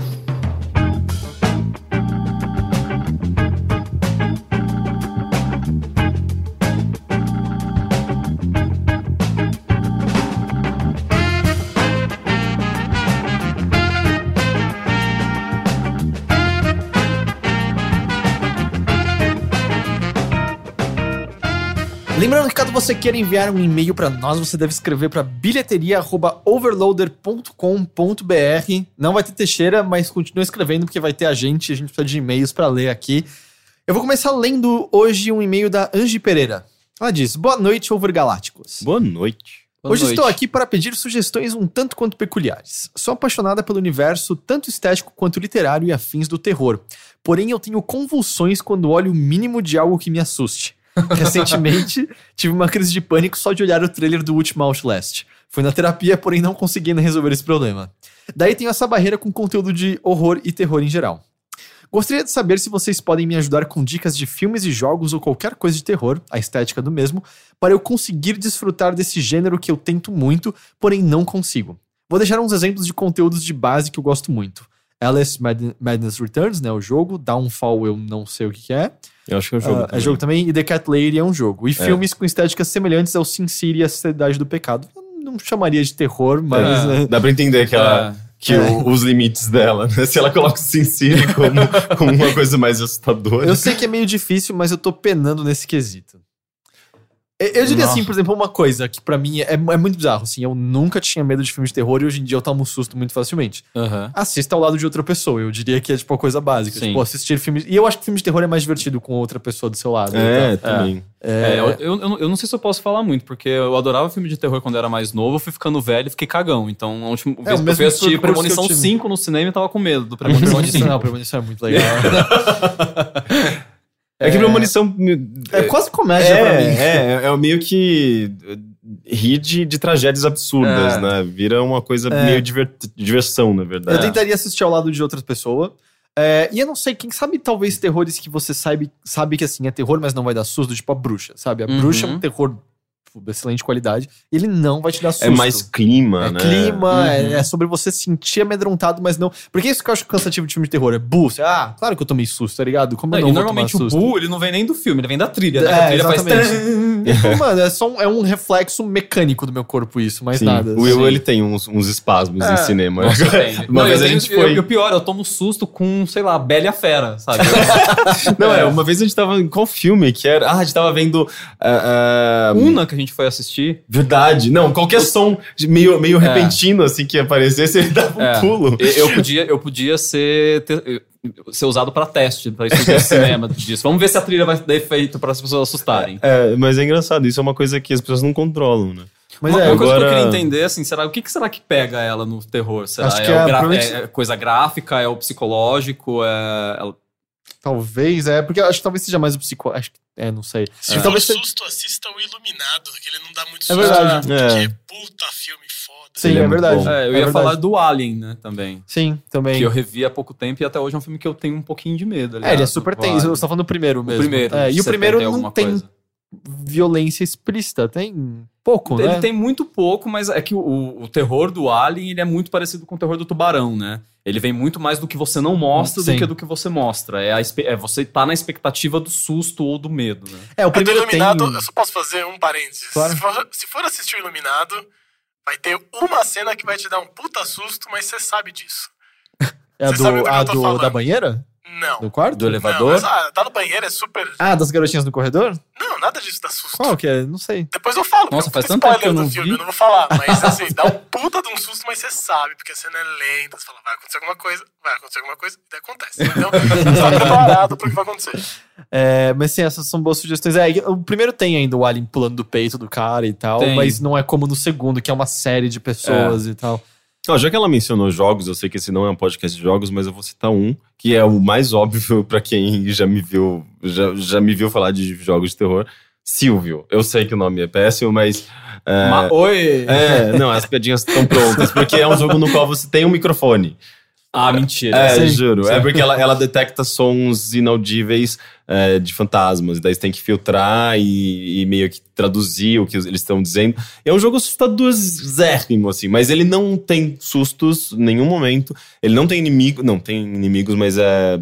é, Você basicamente não considera eles, né? Eles não estão... sei lá, não é opressor, assim, como a maioria dos jogos de terror. Ele não é necessariamente um jogo muito escuro. E ele tem uma história muito sinistra e bizarra, ele tem um clima muito sinistro, o lance de você entrevistar fantasmas, a ideia de você entrevistar e pegar um som completamente inaudível e você ter que reverter o som e manipular esse som e de repente você ouvir uma frase é, e começar a entender como aquele fantasma morreu. É muito, tipo, aterrorizante, mas de uma maneira muito legal, sabe? Eu acho bem legal esse jogo. Eu diria que talvez uma outra coisa que talvez ajudasse é você tentar entender o que esses filmes de terror estão querendo dizer. Do, tipo, começar pelos clássicos bons e entender o que eles estavam fazendo, sabe? Do, Tipo, Uhum.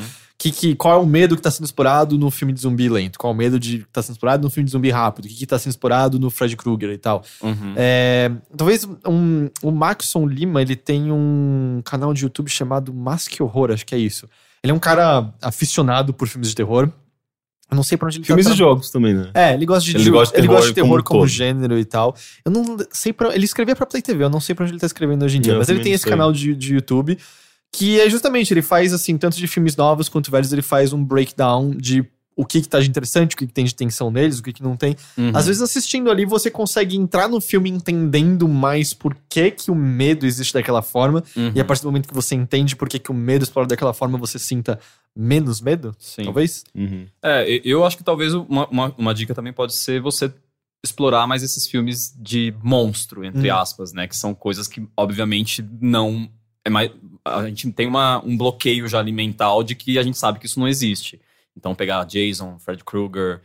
Foi o jeito como eu comecei a ver terror né, quando eu era criança. Então, era Jason, era Fred Krueger, era Hellraiser, era Candyman, todos aqueles. Putz, mas é que Hellraiser ainda, se, se for violência o problema, tem umas coisas É. ainda pesadas no Mas, Hellraiser. mas é que né? ainda Hellraiser ainda é, tem coisas mais pesadas, mas como a, a gente evoluiu muito numa questão técnica, Hum. tudo já tem cara de que não é de verdade, Ah, é, ou que é tá. boneco, ou que é maquete, ou que é coisas do É, tipo. acaba se tornando meio risível, né? Acho que é não mais é tipo aquele porn, tipo só, por exemplo. É, eu fugiria nesse momento de filme de sobrenatural, assim, porque se ela tem medo, acho que seria o que eu mais me Hum. cagaria de medo de filme de. Tipo, não vejo o Exorcista nesse momento. Nossa, Apesar que durante é anos foda. eu lembro que eu, eu ficava deitado na cama e comecei a imaginar o Chuck andando no chão do meu quarto. Isso me dava muito medo.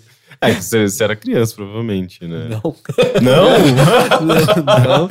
Isso era tipo, sei lá, com 22 anos, parado à noite sem conseguir dormir, tipo, imaginando o Chuck vindo na minha direção com uma faca e tal. Gente. Eu tinha isso quando eu era criança. Quando É. eu via filme de ET, eu, eu, não, eu Não. podia. Na, é verdade, isso era quase que um toque, assim. Era uma rotina, né? Tipo, de ter que levar a toalha molhada depois do banho pra lavanderia. E normalmente a lavanderia tava escura, eu tinha que passar pela cozinha que também é escura.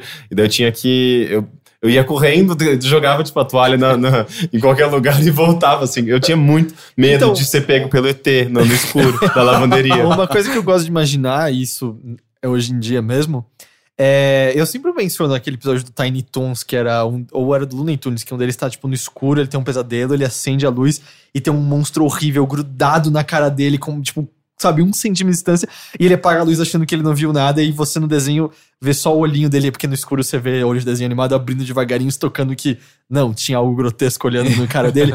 Quando eu tô dormindo, especialmente agora que eu tô sozinho, que minha namorada tá viajando, é, por algum motivo eu gosto de ficar imaginando que tem um monstro, tipo, grudado na minha cara enquanto eu tô deitado no escuro dormindo. Você gosta de imaginar isso? É, que eu não sei porque o, o medo de eu abrir os olhos me, me dá um conforto estranho. É não o mesmo sei. medo, mesmo medo de quando você tá, tipo, lavando o cabelo. E já abrir E- os olhos e não tá mais no banheiro, assim? N- não, não necessariamente, ou, ou de ter alguém no banheiro, Ah, ou de, tá. sei lá, alguma coisa sinistra acontecer. Porque você tem que fechar os olhos no- momentaneamente e em algum momento você vai ter que abrir. Só que, óbvio, nunca vai acontecer nada, né? Mas, Será? Não sei. Talvez hoje aconteça.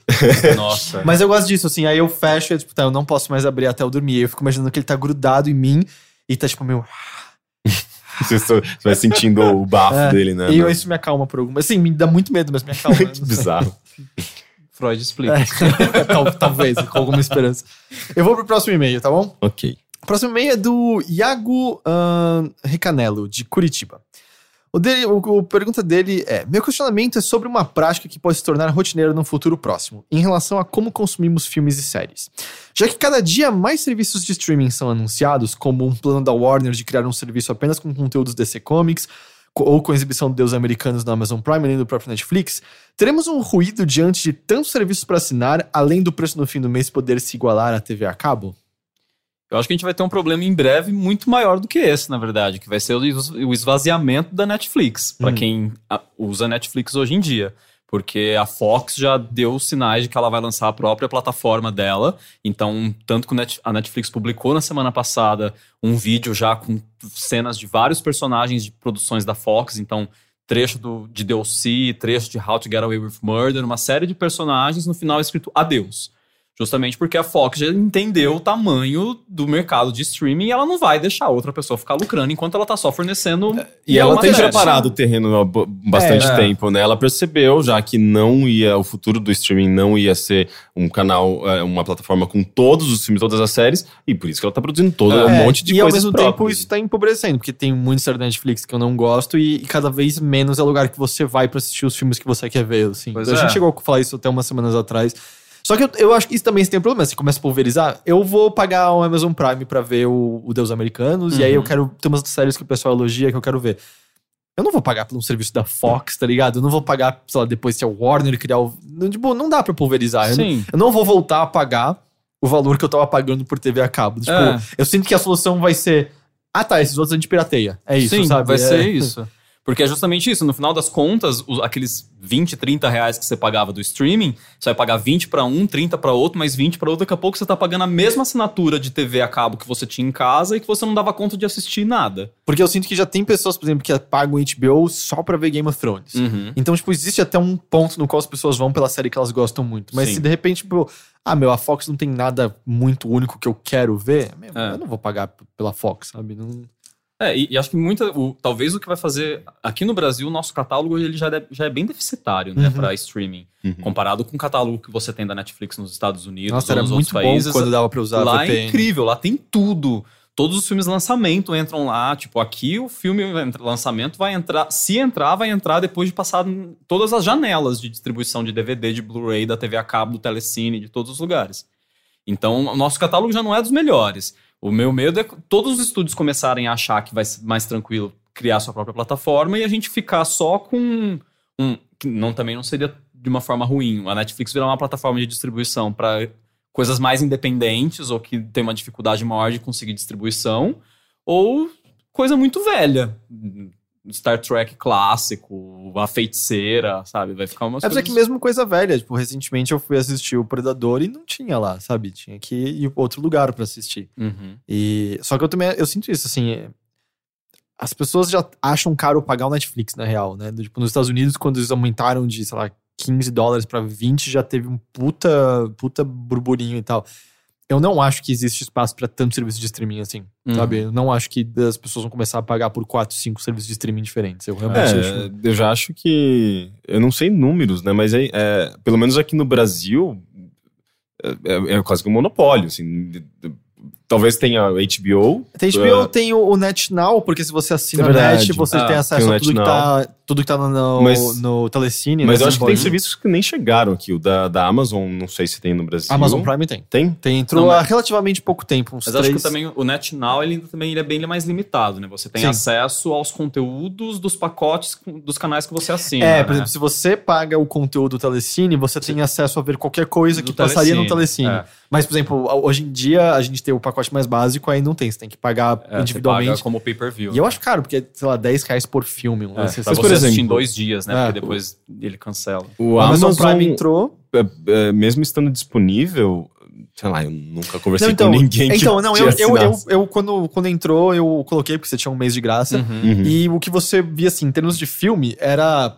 era, era risível do quão pobre era. Assim, É. Tipo, não era pra isso. Se você queria, era pra ver séries específicas. Uhum. É, É só pra isso. É, né? Legal. é- é- um pouco você acabar vendo as séries de produção própria como você faz com a Netflix, né? Eu lembro que eu assinei, acho que era uma semana só o Era uma teste, semana? né? Eu assinei também o Amazon Prime pra ver a segunda, para ver Transparent, que eu queria Sim. rever, e pra ver Mozart in the Jungle, porque tava sempre sendo indicado ao Globo de Ouro e eu nunca tinha os visto. prêmios até. Acho que eram as três coisas, né? Era Transparent, Mozart e o, O- Man tem- in the High Castle. É Isso, isso, é, eram as- High Acho que as Castle. três coisas mais chamativas. E aí eu lembro E que são justamente produções próprias. É, né? e eu, sempre, eu sei que eu consegui ver, assim, nem a temporada inteira de Mozart in the Jungle, que eu falei assim, vou focar no Mozart in the Jungle. Não consegui nem ver a temporada inteira, acabou, mas o catálogo também era deficitário, não tinha muita coisa, tinha muita coisa que não tinha legenda em português. Então, não sei. É, assim, a parte de filme parecia aquela locadora velha do seu bairro que de alguma forma não faliu, mas só tem as mesmas coisas de sempre, sabe? Uhum, parecia é. bem isso, assim.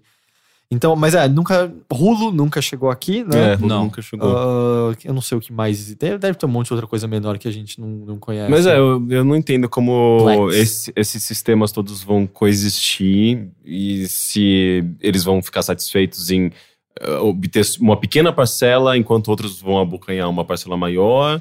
Eh, e se o público mesmo vai, vai lidar bem com isso, porque eu imagino que as pessoas simplesmente vão piratear os, que- aqueles, eh, que- aqueles conteúdos que eles querem consumir e que eh, estão por trás de uma barreira de assinatura, sabe? Porque às vezes, se, se o seu conteúdo- tivesse barato e você simplesmente, ah, eu tenho acesso a assistir, sei lá, uma vez de cada episódio, como se você estivesse alugando, sabe? Uhum. Talvez seria mais interessante do que a barreira de, de assinatura para um negócio que, sabe, eu não vou assinar um serviço para ver uma série, Sim. sabe? Quer dizer, as pessoas assinam HBO pra ver Game of Thrones. Ah. assim. É, mas é uma, talvez seja uma exceção. É, eu acho que você tem que, tem que ser alguma série explosiva pra poder Uhum. pegar as pessoas desse jeito. Especialmente coisas como Game of Thrones que você quer ver quando tá passando, É. porque o spoiler pode É acontecer. evento mundial, que é mais evento mundial do que a série em si, né? É. Mas você tá incluso num fenômeno mundial. Eu, eu acho que talvez o caminho para streaming de filme deveria ser alguma coisa muito mais parecido com o streaming de música, né? Porque você tem ali você tem Deezer, Spotify, todos os, os-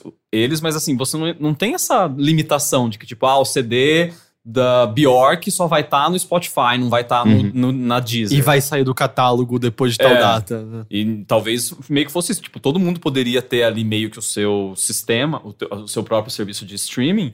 Só que aí então você começa a cobrar uma taxa maior da Netflix para poder manter os seus títulos dentro Sim. do catálogo, porque de alguma forma é meio que disseminação, você vai ganhar de todos os lados. Eu, eu- sério, eu não consigo entender como é que ainda existe esse tipo de pensamento de que não, vamos limitar na nossa plataforma. É, mas é que no caso da Fox dá pra entender, né? A Fox sempre foi sempre muito restritiva com tudo, super protetora, pro- é, como se diz? Protetora. protetora com É, suas Os propriedades. casos de strikes que eles dão no YouTube por, tipo, 5 segundos de Simpsons, lembram as coisas Uhum. assim? Próximo e-mail, na verdade, é só um- um- uma, uma declaração, porque a gente tava falando de Bruno Aleixo na- nas semanas passadas. Uhum. E a Camila, a Camila Depolito, de Toronto, escreve: Olá, depois de ouvir os últimos bilheterias em que vocês falaram sobre o Bruno Aleixo, resolvi lembrar e dar uma assistidinha. Só que eu esqueci que agora vivo num bairro, bairro chamado Little Portugal, onde todos os principais estabelecimentos são portugueses e todo lugar tem senhores portugueses falando com o mesmo old school sotaque eh, e termos do Bruno Aleixo. Aí que eu não consigo me segurar, é muito engraçado, tô vivendo no world of Bruno Aleixo. Caramba, é um bairro português em Em Toronto. Que Eu também não sabia disso. A pior parte é que todos os meus melhores amigos aqui em Toronto não falam português. Logo sofro sozinha, sozinha ninguém entende. Enfim, só queria desabafar. que ótimo. Ah, e os próximos dois e-mails são relacionados ao, a, a você, especificamente, Rick, sobre Una, que você comentou semana passada. É, o primeiro e-mail é do Guilherme, de Cocal do Sul, que tem o melhor é, é, ass- é, título de e-mail que a gente recebeu até hoje, que é Tentem Segurar o Rick. que é o seguinte. ah, no último programa, Bilheteria 121, o Rick começou a falar do filme Una, que ele assistiu sobre um cara com mais de 30 anos, ah, que se relaciona com uma guria de 13 e como isso seria um assunto delicado que a gente não devia afirmar nada e tal. Sério? Talvez no momento ninguém tenha percebido quão sério é isso, mas o Rick praticamente defendeu esse tipo de relacionamento, dizendo que se as crianças de 13 anos qui- quiserem, está beleza. O filme tem sim o mérito de não ser maniqueísta. Ele pinta pequenas discussões, ah, se amor floresce baseado em dor e abuso, e se mesmo sendo o amor o relacionamento de uma criança e um adulto está correto. Ele não tem nenhum monstro, mas provavelmente essa seja uma das intenções do filme. ah, mostrar que nem todo mundo que abusa de criança é maluco ou estranho ou monstro, que às vezes ele mesmo se ilude com o amor, mas amor não é desculpa para tudo, principalmente se tenho 30 anos. Não quero me alongar nem fazer uma crítica ao filme, que é interessante mesmo. Mas considerando o programa, considerando quem escuta o programa, ah, que vocês são exemplos para muitas pessoas, esses assuntos precisam ser mais claros. Não só é errado, mas é crime um relacionamento de uma criança de 13 anos com um adulto de 30. Isso acho que a gente chegou a falar explicitamente. No Brasil Sim, é sim. 14 anos a idade do É, consentimento. vocês, vocês comentaram Ah, bastante. eu, quer que eu já leia outro e-mail? antes É, já, já que se, se é, se é o sobre mesmo, assunto, que é o Gustavo Garcia de Campinas. Ele fala: Senti muita falta de um discernimento crítico na leitura do Rick do- sobre o filme Una. Eu não assisti o filme, mas a forma como o Rick desenvolveu o tema de assédio e pedofilia, pra mim, pareceu muito problemática. Primeiro que ficar diferenciando o que é pedofilia do que é efebofilia, ao meu ver, só serve para relativizar abuso de menores. Cabe lembrar que quem se dizia efebófilo era Laércio do BBB, eu não, não sei o que. Sim, Sim, é o, o que- o cara que depois foi- foi com- a Ana Paula falava que ele tinha que ele abusava das ele era chamava ele de pedófilo e Uhum. depois todo mundo falou que era uma acusação injusta e depois ficou comprovado realmente que tinha casos de denúncia na polícia. É, o que ele, ele comenta aqui, por exemplo, lembram? Ele foi preso por pedofilia. Ah, e essa é a segunda vez que eu vejo o Rick entrando no caminho de valorizar um produto artístico que relativiza abuso porque traz reflexões disso ou daquilo. A primeira vez foi naquele filme francês sobre uma CEO de uma companhia de jogos que é estuprada, que você comentou hoje, aliás. Sim, tá o lá. Ellen. É um filme que eu Ah. adoro. Só queria pontuar isso. Gosto de vocês, mas acho esse discurso um caminho perigoso. Mas ele, ele- esse último diz que esses filmes relativizam abuso? Essa foi a leitura dele, que você tinha relativizado questões que não devem ser relativizadas diante Hum. da, da- desses filmes. Sim, se ele. Se, se as pessoas acharam que meus, meus comentários estavam é, diminuindo, digamos, esses problemas, eu peço desculpas, eu não, eu não quero dar esse tipo de interpretação. É, mas no caso do- de, de Una, eu acho que assim, tipo, talvez o que tenha ah, ah, gerado um- um- uma preocupação maior por parte das pessoas é porque, de fato, é um ne- negócio complicado quando se trata de, de pedofilia. Mas eu acho que eu dei talvez essa, essa, essa ideia de que ah, a, a gente tem que também ouvir a pessoa, uma, a pessoa mais nova. É, porque É, você saber- falou do seu ponto de vista de quando você tinha 14 e saía com um cara de 21, era sim, isso? sim, E- é, eu, e- eu, eu super coloquei o meu lado e- pessoal é, aqui. e que ao mesmo tempo, sei lá. Como era a cabeça do Henrique de 14 anos, sabe? Tipo, porque o, o que eu também acho. Eu não vou nem entrar na questão de. Que eu acho bizarro sentir atração por quem tem um corpo nem desenvolvido ainda. hum, Porque é só muito bizarro.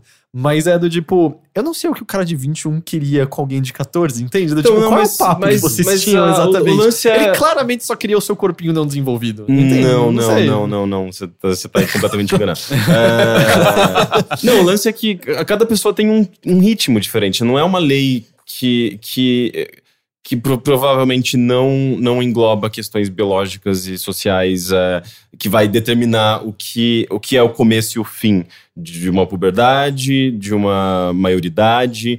É, e é- tudo isso é muito. é, é difícil de, de determinar exatamente o, o- o- a, a lei é clara, ok, tipo, a- a- até eu acho que os 14 anos é pedofilia e é crime e, e você não pode simplesmente fazer isso, mas é, a puberdade ela passeia entre, é, é, se não me engano, 10, 11 anos, vai até 15, 16, e justamente tem pessoas que são mais é, avançadas, outras pessoas são mais atrasadas, entre aspas, né, mais maduras nesse sentido. Eu com 14 anos eu me sentia bem mais maduro do que os meus amigos do, da- do colégio, por exemplo. E isso fazia com que eu me identificasse melhor com pessoas que fossem mais velhas.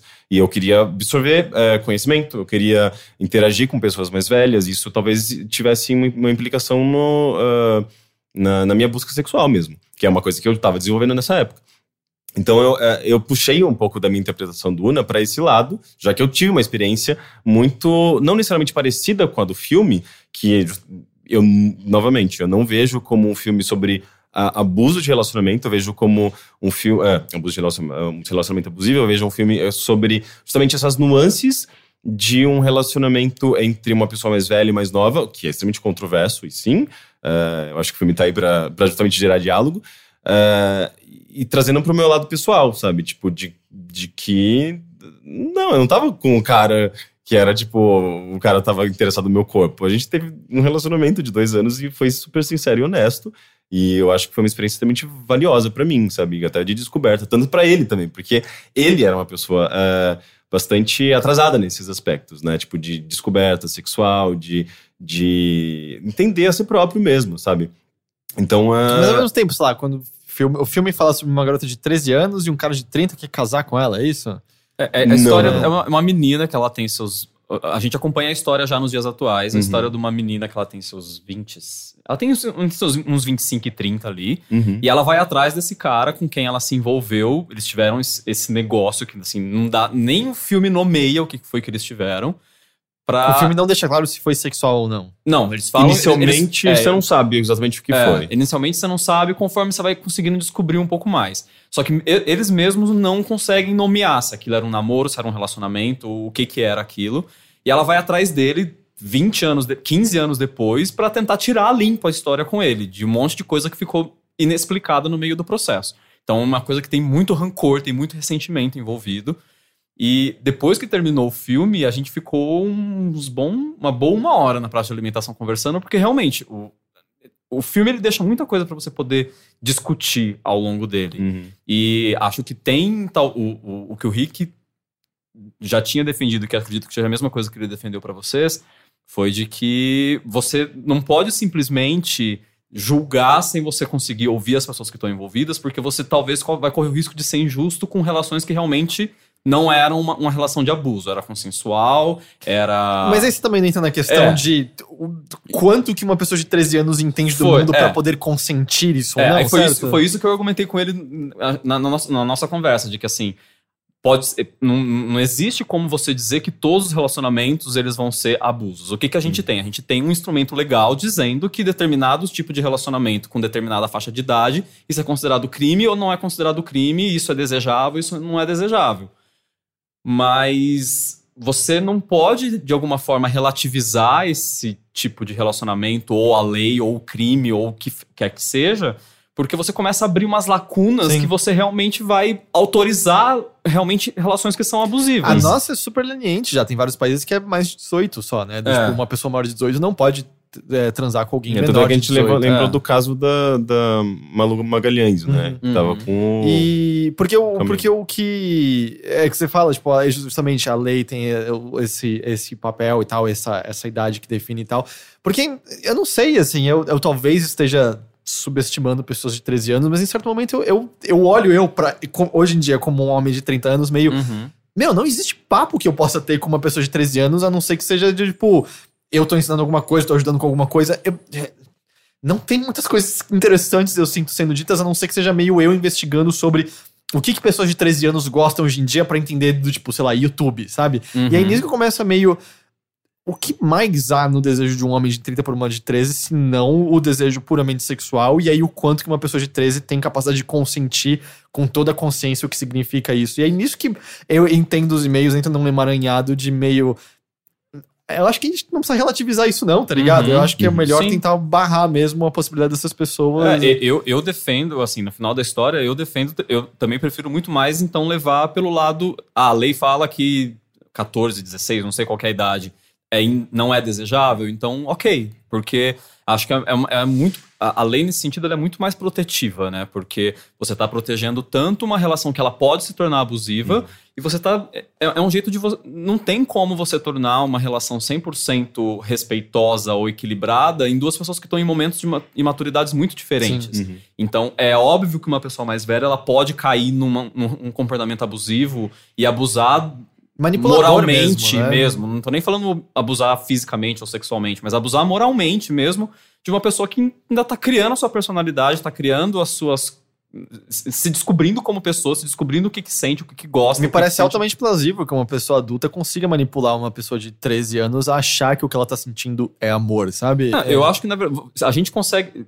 A gente consegue ter esse tipo de, de manipulação dentro de pessoas que estão na mesma faixa etária, sabe? Como é que você não. ó, é, é muito. Não tem como você ignorar que isso vá, possa acontecer, vai acontecer também com pessoas com idades diferentes. Né? E o primeiro e-mail, ele, ele faz um comentário que eu acho muito interessante sobre o filme, justamente mostrar que não é um monstro terrível o cara, e, e é justamente a ideia da gente desconstruir essa ideia de que quem são abusadores, pedófilos, etc., são monstros.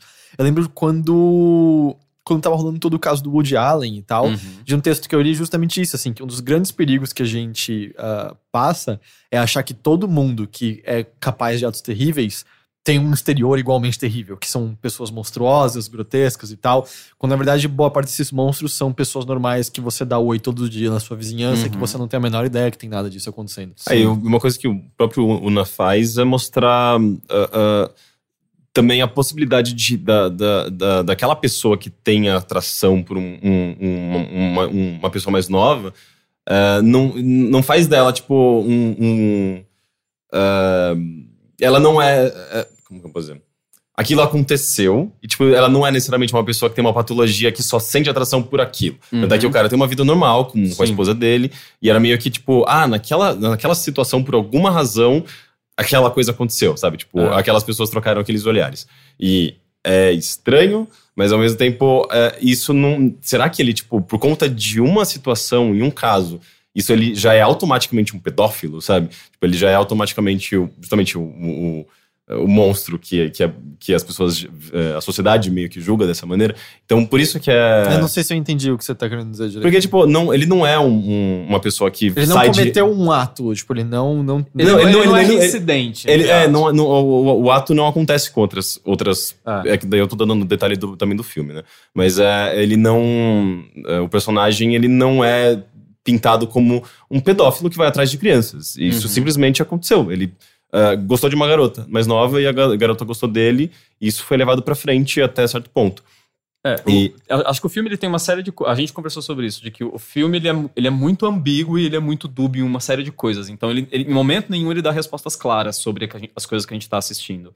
E tudo que a gente sabe sobre, os sobre o caso, o envolvimento sobre os dois, a gente sabe ou o que ela conta ou o que ele conta. Ah, é sempre. E da- alguma, às vezes, entram em conflito. Isso, e então assim, chegam momentos que as versões elas têm conflitos. A gente não tem um narrador observador que tá enxergando tudo de uma maneira mais isenta de fora. Tipo, e- ele, em, em momentos do filme, ele deixa claro de que, olha, eu não sou esse abusador, eu nunca tive outros relacionamentos. Você foi a única, assim, eu tive isso com você porque eu gostava de você.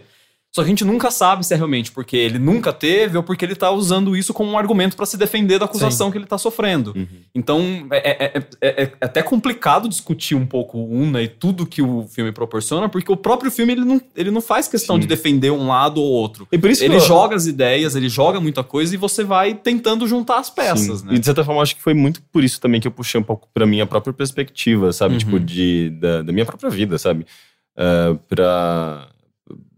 Tanto pra não dar tanto spoiler do filme, quanto hum, desviar um pouco dessa, da- dessa coisa das duas perspectivas, né? Uhum. Mas, é, mas de qualquer forma, tipo, filmes como Una ou como L mesmo, que, eh, que ele mencionou no segundo e-mail, são filmes que a gente tem uma discussão muito mais ah, ah, valiosa. Eu acho que a gente consegue aprofundar melhor os temas se mais pessoas assistiram o filme, sabe? Se tem uma única pessoa, é uma única perspectiva, sabe? E não existe, às vezes não existe como equilibrar, sabe? Diferentes perspectivas, diferentes opiniões sobre o mesmo assunto, sobre, diferente, sobre aquele tema que é abordado, especialmente se é um tema controverso, um, um tema delicado. Então eu acho que por isso que também ah, a gente teve uma talvez reação às minhas opiniões com, com relação a esse filme. Bom, foram esses dois e-mails, mas ainda assim, acho que foram dois e-mails contundentes. Ah, não, sim. é, mas, mas eu acho que é extremamente importante a participação do público com relação a isso, porque é até uma maneira de eu mesmo ver como eu enxergo o assunto, sabe? É, pra, pra desenvolver isso e levar, tipo, adiante o diálogo? Você não tá relati... Bom, você não está relativizando com isso. Não, até porque a gente mesmo comentou no podcast, né? A gente, vocês lembraram da, da idade, né? Eu acho que é 14 No anos. Brasil, a é, idade do consentimento é é, 14. idade de consentimento é 14. E eu vou dizer, mesmo a lei permitindo, eu acho que acho 14 ainda é muito cedo. Eu também. acho bizarro, Eu, do, tipo, é, eu acho bizarro. Eu não sei se eu tô julgando demais pessoas ou Não, não. mas eu acho que eu isso- acho bizarro uma pessoa, tipo, de 30, ah, eu tô essa minha namorada de 15, mesmo sendo legalmente permitido. Eu acho só estranho pra cacete. Não, é estranho, é, porque tem esse gap de, de muito grande, sabe? De uma geração inteira, de, de mentalidade, mas é, novamente, assim, tipo, tem pessoas que são muito mais avançadas, mais ah, à frente do que outras em relação à um sexualidade, um mentalidade. limite. E outras pessoas que também têm uma, uma conexão com uma certa, tipo, eh, jovialidade, juventude. Não, não digo só sexual, mas eh, na, na, na linguagem, na, na maneira de pensar. Não sei, assim, eu acho que é, Eu não sei, tem uma assim, certa eu- naturalidade. Tipo, lá, uma pessoa tem 40, outra tem 20. Eu consigo, começo a conseguir entender melhor, assim, já é um adulto mais Uhum. formado e tal. Quando você tá pegando a adolescência, parece tudo tão aberto ainda e, É. e- e- tão chato, sabe? Então, tipo, Não, eu- eu- é, um, é um momento em que a diferença, por menor que ela seja, se for 5 anos, o cara tiver 15, a menina tiver 15 e o cara tiver 20, tipo, são 5 anos que se você tiver 25 a pessoa 30, não é, a mesma menos, coisa. é. Mas são 5 anos que são muito definidores e que ao mesmo tempo eles fazem total diferença no teu amadurecimento como pessoa, como caráter, como formação, de conhecimento de mundo, de tudo, tudo, tudo, tudo, Uhum. tudo, tudo. Acho que só é, é, é, filmes como o Una, e- eles, eles proporcionam que a gente converse sobre esses temas difíceis e que, assim, nunca vai ter uma resposta única sobre as coisas. E Até Da porque é mesma muito... forma como a gente conversou sobre Thir- 13 Reasons Why hoje, a gente apontou pelo menos uns três caminhos possíveis de interpretar o que, que a Hum. série realmente quer dizer Uhum. ou como que ela pode ser interpretada. Mas é, eu acho que é bacana quanto mais a gente conseguir conversar sobre esses assuntos e essas pequenas, às vezes, nesses mal entendidos de achar que ah, às vezes fez é, relativizou, ou então fez apologia, alguma coisa no sentido. É o tipo de coisa que você sempre, só no diálogo, a gente vai conseguir mesmo diminuir um pouco essas sensações, né? Uhum. Porque a gente acha que teve. A, a gente teve essa mesma conversa saindo do cinema e, eu não saí com essa, com essa. com esse sentimento de que a gente, o Rick tava tentando relativizar as coisas. Uhum. Olha que coincidência, eu não sabia que vocês tinham visto o filme juntos. Sim, A eu, gente eu, viu eu, junto. mencionei até no, Ah, é, no mesmo não, não guardei podcast. essa informação. Bom, então acho que isso encerra o episódio de hoje do Bilheteria. Muito obrigado, Will. Faça seu jabá de novo. Obrigado, gente, pelo convite. Quem quiser me seguir, arroba Will Poliveri no Twitter ou no Instagram, Salada de Cinema, Cineclássicos, tamo lá. E é isso. É Me isso. chamando, eu venho de novo. Rick. Rick, muito obrigado pela sua presença. Sabe que estou sempre agradecido por você Eu aqui. Também agradeço bastante. Matheus, muito obrigado. Double Hang Loose de pé, como sempre. Ah, daqui a umas duas ou três semanas a gente deve ter o Teixeira de volta. Uhum. E é a gente isso. vai substituindo por convidados. Ou pelo próprio Matheus. É verdade. Matheus agora tem o microfoninho dele, né? Aconteceu alguma coisa? Então é isso. Obrigado, gente. Até semana que vem. Tchau. Tchau. tchau. Vitrolinha do Teteu. Fala pessoal, beleza? Primeiro, deixa eu pedir desculpas que semana passada não teve vitrolinha do TT, ou aparentemente sem explicação nenhuma. O que aconteceu foi que realmente eu não tive tempo de fazer. A minha namorada teve apendicite durante o fim de semana e o feriado, e depois uma das minhas gatas, que até já apareceu nos vídeos do bilheteria do Mothership, sumiu. Ela voltou, deu tudo certo com a minha namorada, mas foi uma correria danada e eu realmente não tive tempo de gravar. Foi mal mesmo. Mas estou de volta e o que eu vou falar aqui é absolutamente óbvio. Provavelmente vocês já esperam que a gente precisa falar do Belchior.